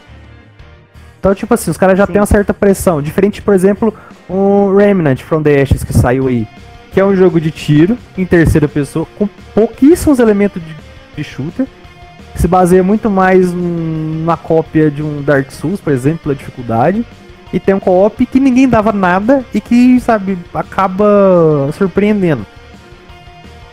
Porque você não tem é, aquela obrigação de, de mostrar o negócio. Aí me vem a People Can Fly, fizeram o Gears of War, fizeram o Bulletstorm e a Square Enix. Cara, os bichos já tem que mostrar muita coisa, sabe? Então, sei lá, eu fiquei meio cético, não empolga, pelo menos pra mim, eu já não sou tão fã assim de, de shooter com um sistema de cobertura, que eu acho que deixa o jogo muito, muito parado e você tem que precisar de um negócio que tenha uma jogabilidade rápida, igual o Destiny, uh, o Anthem que seja, alguma coisa assim. E fora Dito que isso... aquele lance de classes que eles colocaram tá lembrando também o The Division demais. Não, aquele lá tá a cara do Destiny. Se você pegar a eu imagem mesmo que... ali, você tem o Titã, o Caçador e o Warlock ali. Não muda nada. É. Mano, na moral, assim, pra mim, minha opinião, é flop também. Dito isso, se fosse o mesmo tipo de jogo no... feito por duas pessoas em 16 bits, o, o Leon tava arrancando a roupa querendo jogar. Sim, ia ser, meu Deus do céu, evolução dos desenvolvedores indie com live service. Peraí, peraí, peraí, peraí, você tá falando que se fosse qualquer jogo indie eu estaria tirando minha roupa aqui? Sim. Não, eu gosto de jogo AAA. O problema é que eu não gosto de jogo AAA genérico.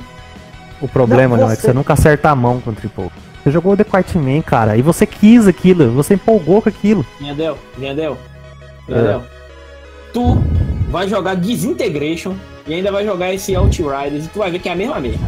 Não, Disintegration eu joguei a beta e. É, tipo, não dá pra você entender nem o que, que os caras querem com aquilo. Agora, o Disintegration é um jogo independente. É, pra você ver. Pronto, aí, tá vendo? Eu não, eu, eu não rasgo seda pra jogo independente. Não, mas, você, mas você foi achando que era um jogo AAA. Você nem sabia que era independente até o Thiago falar. Admito é. sim. Hoje é o, é, é, esse é o podcast, o podcast das gafas do Leão. Eu nem vou editar nada na, na, na porra. Eu não editaria, deixava passar vergonha mesmo. É, eu vou. É. Bom, seguindo então, vamos para a última notícia que finalmente vamos falar um pouquinho sobre o PS5.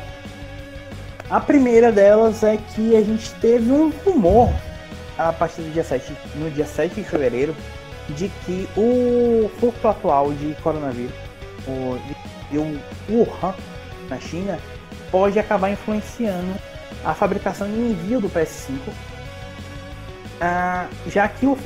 Por quê? Né? A gente sabe que é um problema sério de saúde, que vem afetando basicamente a China, mas. Óbvio, é, há sempre o risco de se expandir mais. É, e o, isso acabou levando ao fechamento das fábricas e de tudo na província de Wuhan.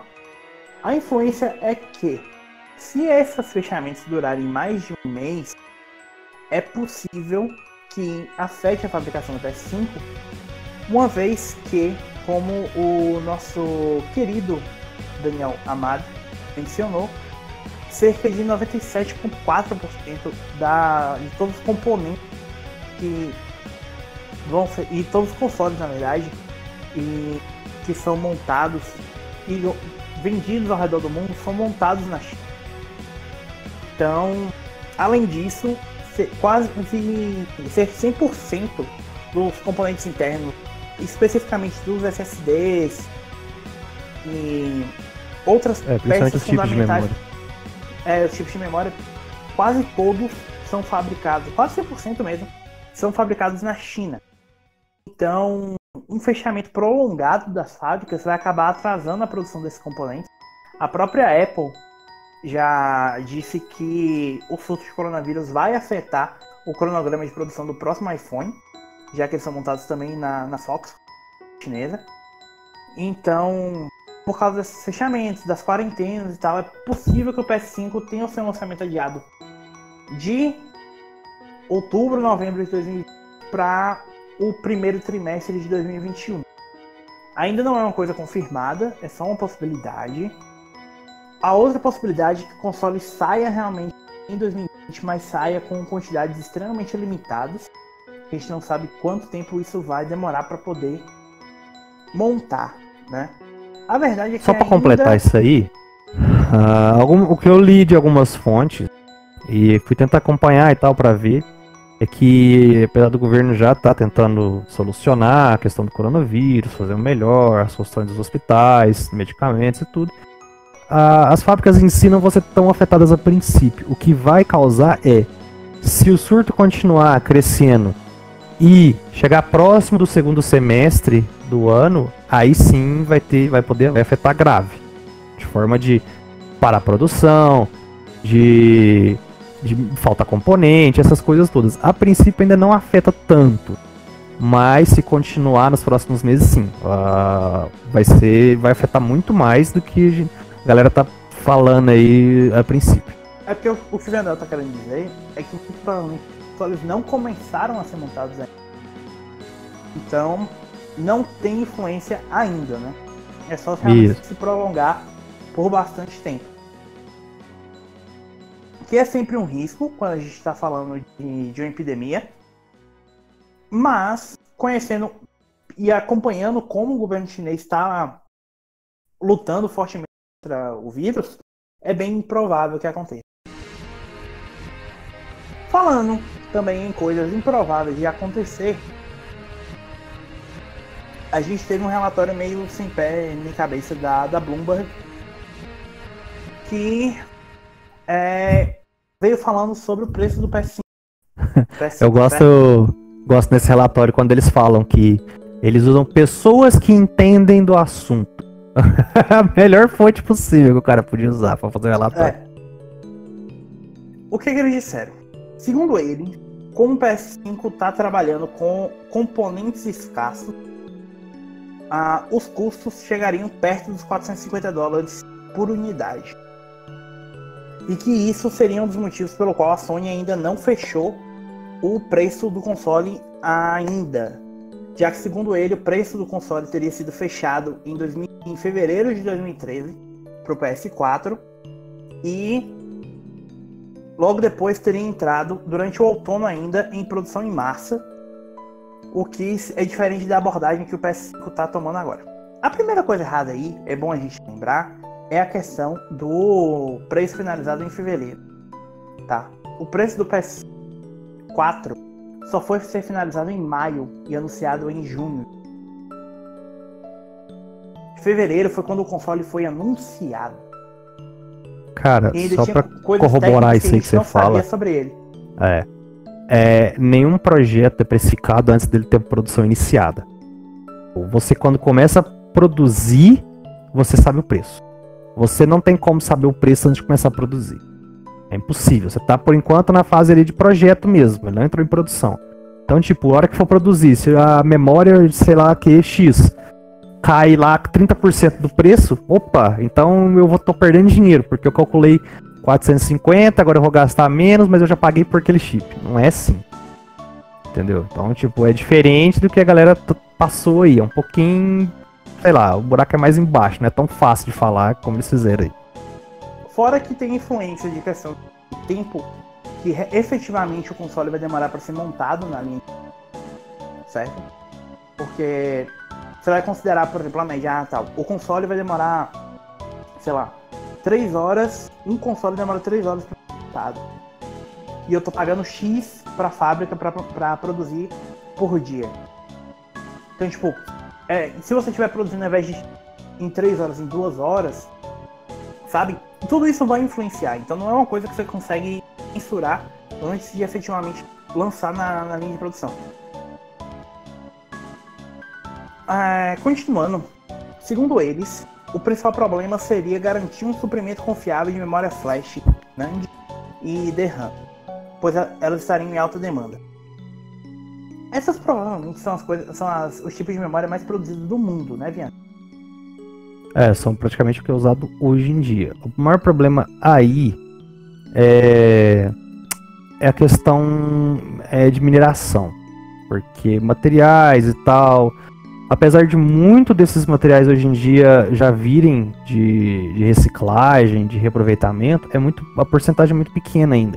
Então, tipo, depende de como está o processo de mineração do, sei lá, paládio, silício e todos ouro, todo esse material que é usado aí para produção. Se tiver em baixa, cara, é difícil a produção desses chips, por exemplo.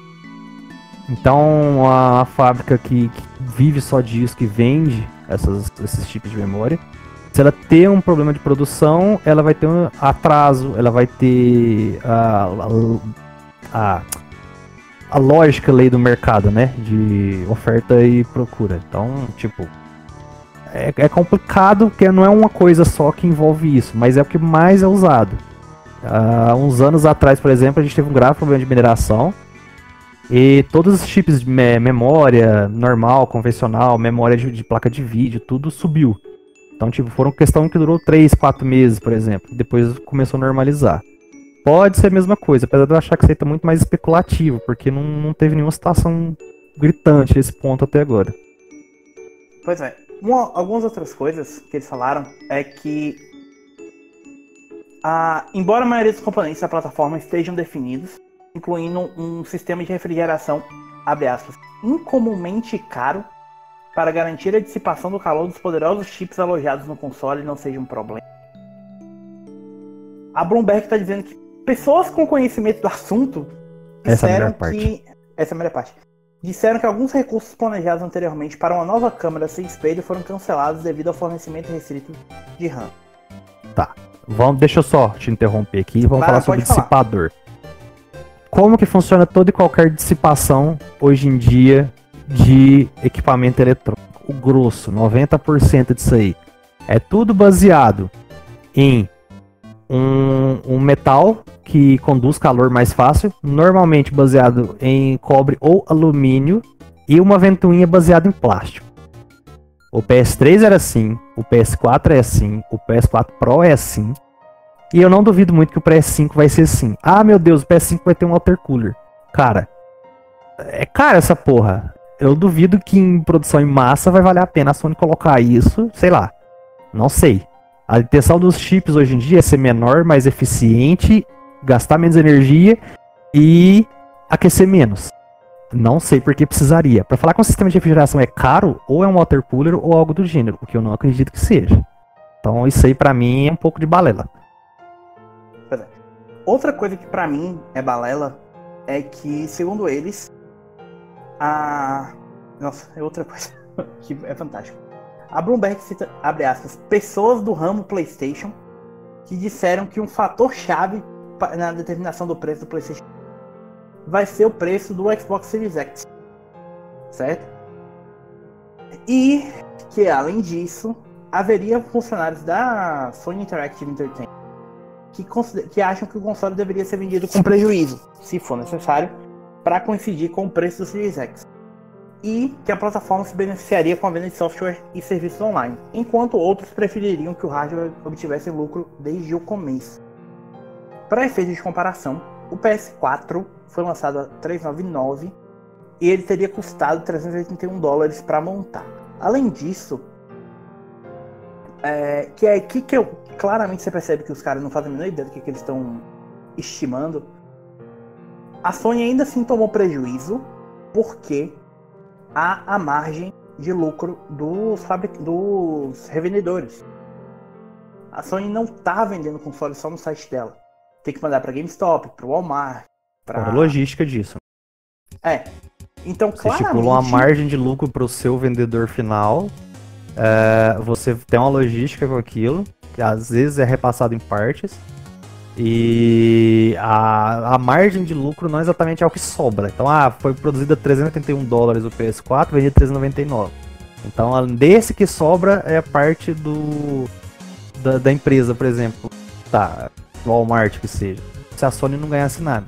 A Sony demorou 6 a 7 meses para ter lucro com o PS4. Isso aí já é garantido. Até lá ela perdeu dinheiro. Fora que, segundo a Sony, o lançamento, o, você vender um jogo exclusivo já era suficiente para cobrir a margem do de perda que eles estavam tendo. Então, provavelmente, o que a gente sabe hoje é que a, a- um jogo exclusivo representaria um lucro para a Sony de mais ou menos 52 Tá. a 50. Então, só tipo, pra. você- não só é pra dar tão grande diferença. Diga. Sim, só pra dar uma diferença. Em 2013, no lançamento do PS4, a gente já tinha PS Plus e ela começaria a ser obrigatória para jogar um. Era um serviço, não era Sim. obrigado, a galera teria que se aderir a ele a partir daquele momento. Então, de toda forma, a galera ia começar a aderir a partir dali, certo? Hoje os assinantes já são muito maior. Então, não obrigatoriamente a Sony vai contar que se alguém vai assinar o PS Plus A vai ter lucro. É, então, tipo, já tem lucro hoje em dia. com a- Ah, você ganha seu joguinho e gasta dinheiro com isso, gasta, mas ela tem lucro de toda forma. Hoje eles podem arriscar mais em valores. Ah, a Sony vai lançar o PS5 a 470 dólares. Vai estar tá perdendo que aí. É a estimativa da Bloomberg. Sim, eu acredito que vai ser algo perto de 499, que eu já venho falando, já tem algum. Eu acho dificílimo lançar menos do que isso. Esses valores de 399 e tal, isso aí é, pra mim é muito surreal. Não vai chegar nada perto de. Uh, mas assim, hoje eles podem se arriscar um pouco mais, a Sony, a Microsoft, porque os serviços agregados, Plus, a, a Live, o, o Game Pass, essas coisas todas, você consegue ter mais lucro. Então, tipo, se a Sony hoje lança o controle a 499, console a 499, e, sei lá, ele tem um custo aí de 470 dólares de produção, e a margem aí fica por conta só de revendedor, logística e tal, ela, hoje em dia, ela se dá o luxo de poder fazer isso e conseguir reaver isso com jogos exclusivos, serviços, assinaturas e tal, do que era em 2013. Então, lançar o console perdendo dinheiro hoje em dia não é um desastre tão grande seria na época do PS3, por exemplo. Ele foi um desastre completo. É, até porque, digamos, que eles, se eles lançassem. Eu, eu não acho que o que vai acontecer, mas se eles lançassem o PS5 a 399 e o jogo de lançamento, um Horizon 2, um God of War 2, digamos assim, alguma coisa nesse nível, muito provavelmente eles iam recuperar o, o investimento muito rápido, sabe? Fácil. Então, tem isso. É, eu queria só fechar o, a questão da Bloomberg aqui, porque eles falaram que a pressão no Hiroki Totoki, que é o Chief, Chief Financial Officer da Sony Corporation, é, para fornecer mais detalhes e ser mais transparente em relação ao lançamento do PS5. Supostamente, o tutor teria dito que os planos da Sony são, não são diferentes do ano passado e que a ideia realmente é dar novidades a partir do final de abril. Então, tenha em mente que é possível que aí, então seja final de abril, começo de maio, o grande evento de revelação do PS5. O que eu só queria pra... inserir aqui. Pode falar. Eu ia falar da Não, só pra, só pra, só pra completar. A. A gente não sabe, mas muito provavelmente a Sony esperou a Microsoft no PS4. Mas a Microsoft anunciou antes, agora de forma bombástica, o X daí, falou que vai ser poderoso e tal. Ela já sabe que o console vai ser caro de produzir, ela tá produzindo dela. Ela tem noção disso. Então, tipo, eu não sei se ah, a gente vai ver quanto que a Microsoft vai aceitar perder para saber quanto que a gente vai aceitar perder. Eu acho que talvez a, a dúvida seja essa. Mas os caras já têm estimativa, eles já sabem que eles vão perder, eles já sabem o que calcular. Eles precisam que. Vamos esperar a Microsoft colocar o preço dela para no outro dia a gente colocar o nosso. Eu acredito que não vai ser assim mais. Não, até porque provavelmente quando eles anunciaram o preço do PS4, não foi uma coisa que eles mudaram porque viram a conferência da, da Microsoft no dia anterior, sabe? Sim. Já estava pronto, quase. Já estava pronto. Então, é, eu, eu acho que isso tem muito pouca influência. A última coisa que eu queria mencionar é que, em resposta a esse relatório da Bloomberg, o Daniel Amade deu alguma. acrescentou algumas coisas, certo? A primeira é que ele disse que ele acha que é bem relativamente preciso o relatório da Bloomberg, mas que está tudo completamente não confirmado. A diferença é que para ele a expectativa de preço, de preço do Series X é alta, porque a é, vai ser mais alto do que do, do PS5, porque eles, a estimativa dele é que custe pelo menos 460 dólares para montar o Series X. É. O que, que ele quis dizer com isso? Ah, para ele, um, pre, um custo de 460 dólares pra, pra, de produção representaria um preço 500 dólares para vender. Uh, e que para ele hoje é completamente fora da realidade. Um dos consoles saía 399, certo? Uh, segundo ele, ele ainda acha que o, o Series X vai ser mais caro do que o PS5, mas não tão mais caro. É, Provavelmente o preço de venda vai ser similar para os dois.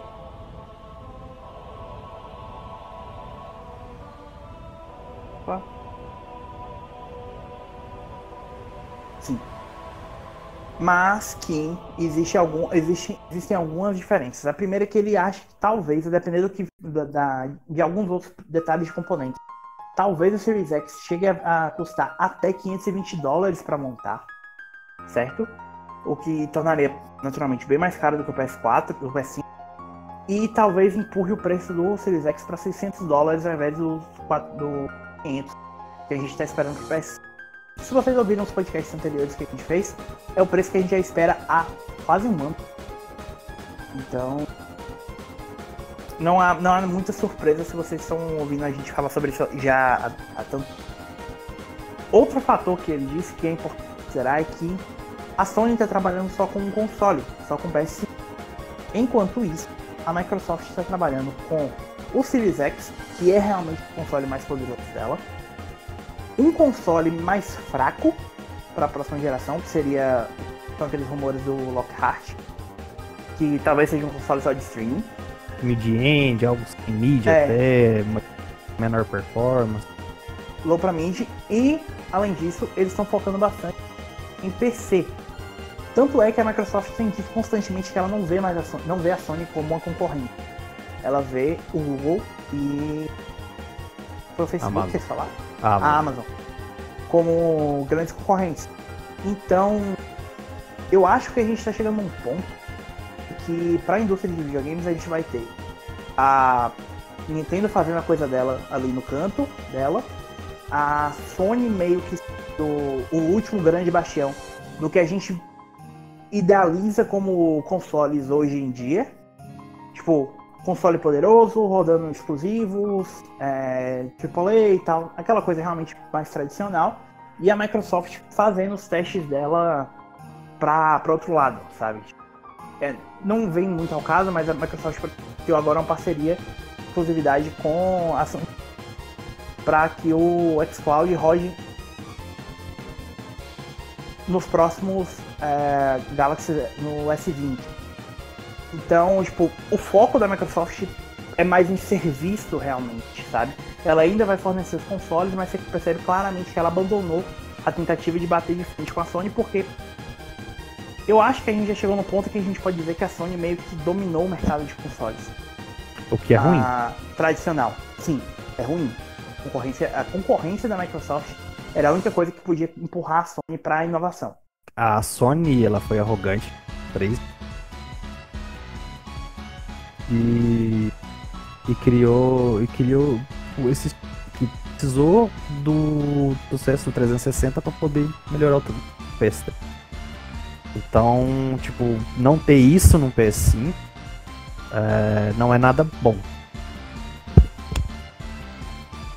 A, a questão fica se a vai perceber o quanto a falta de competitividade dela em outros mercados acabou influenciando a derrocada da Sony Vaio, das TVs da Sony, que eram exemplos de tecnologia e hoje não são mais importantes.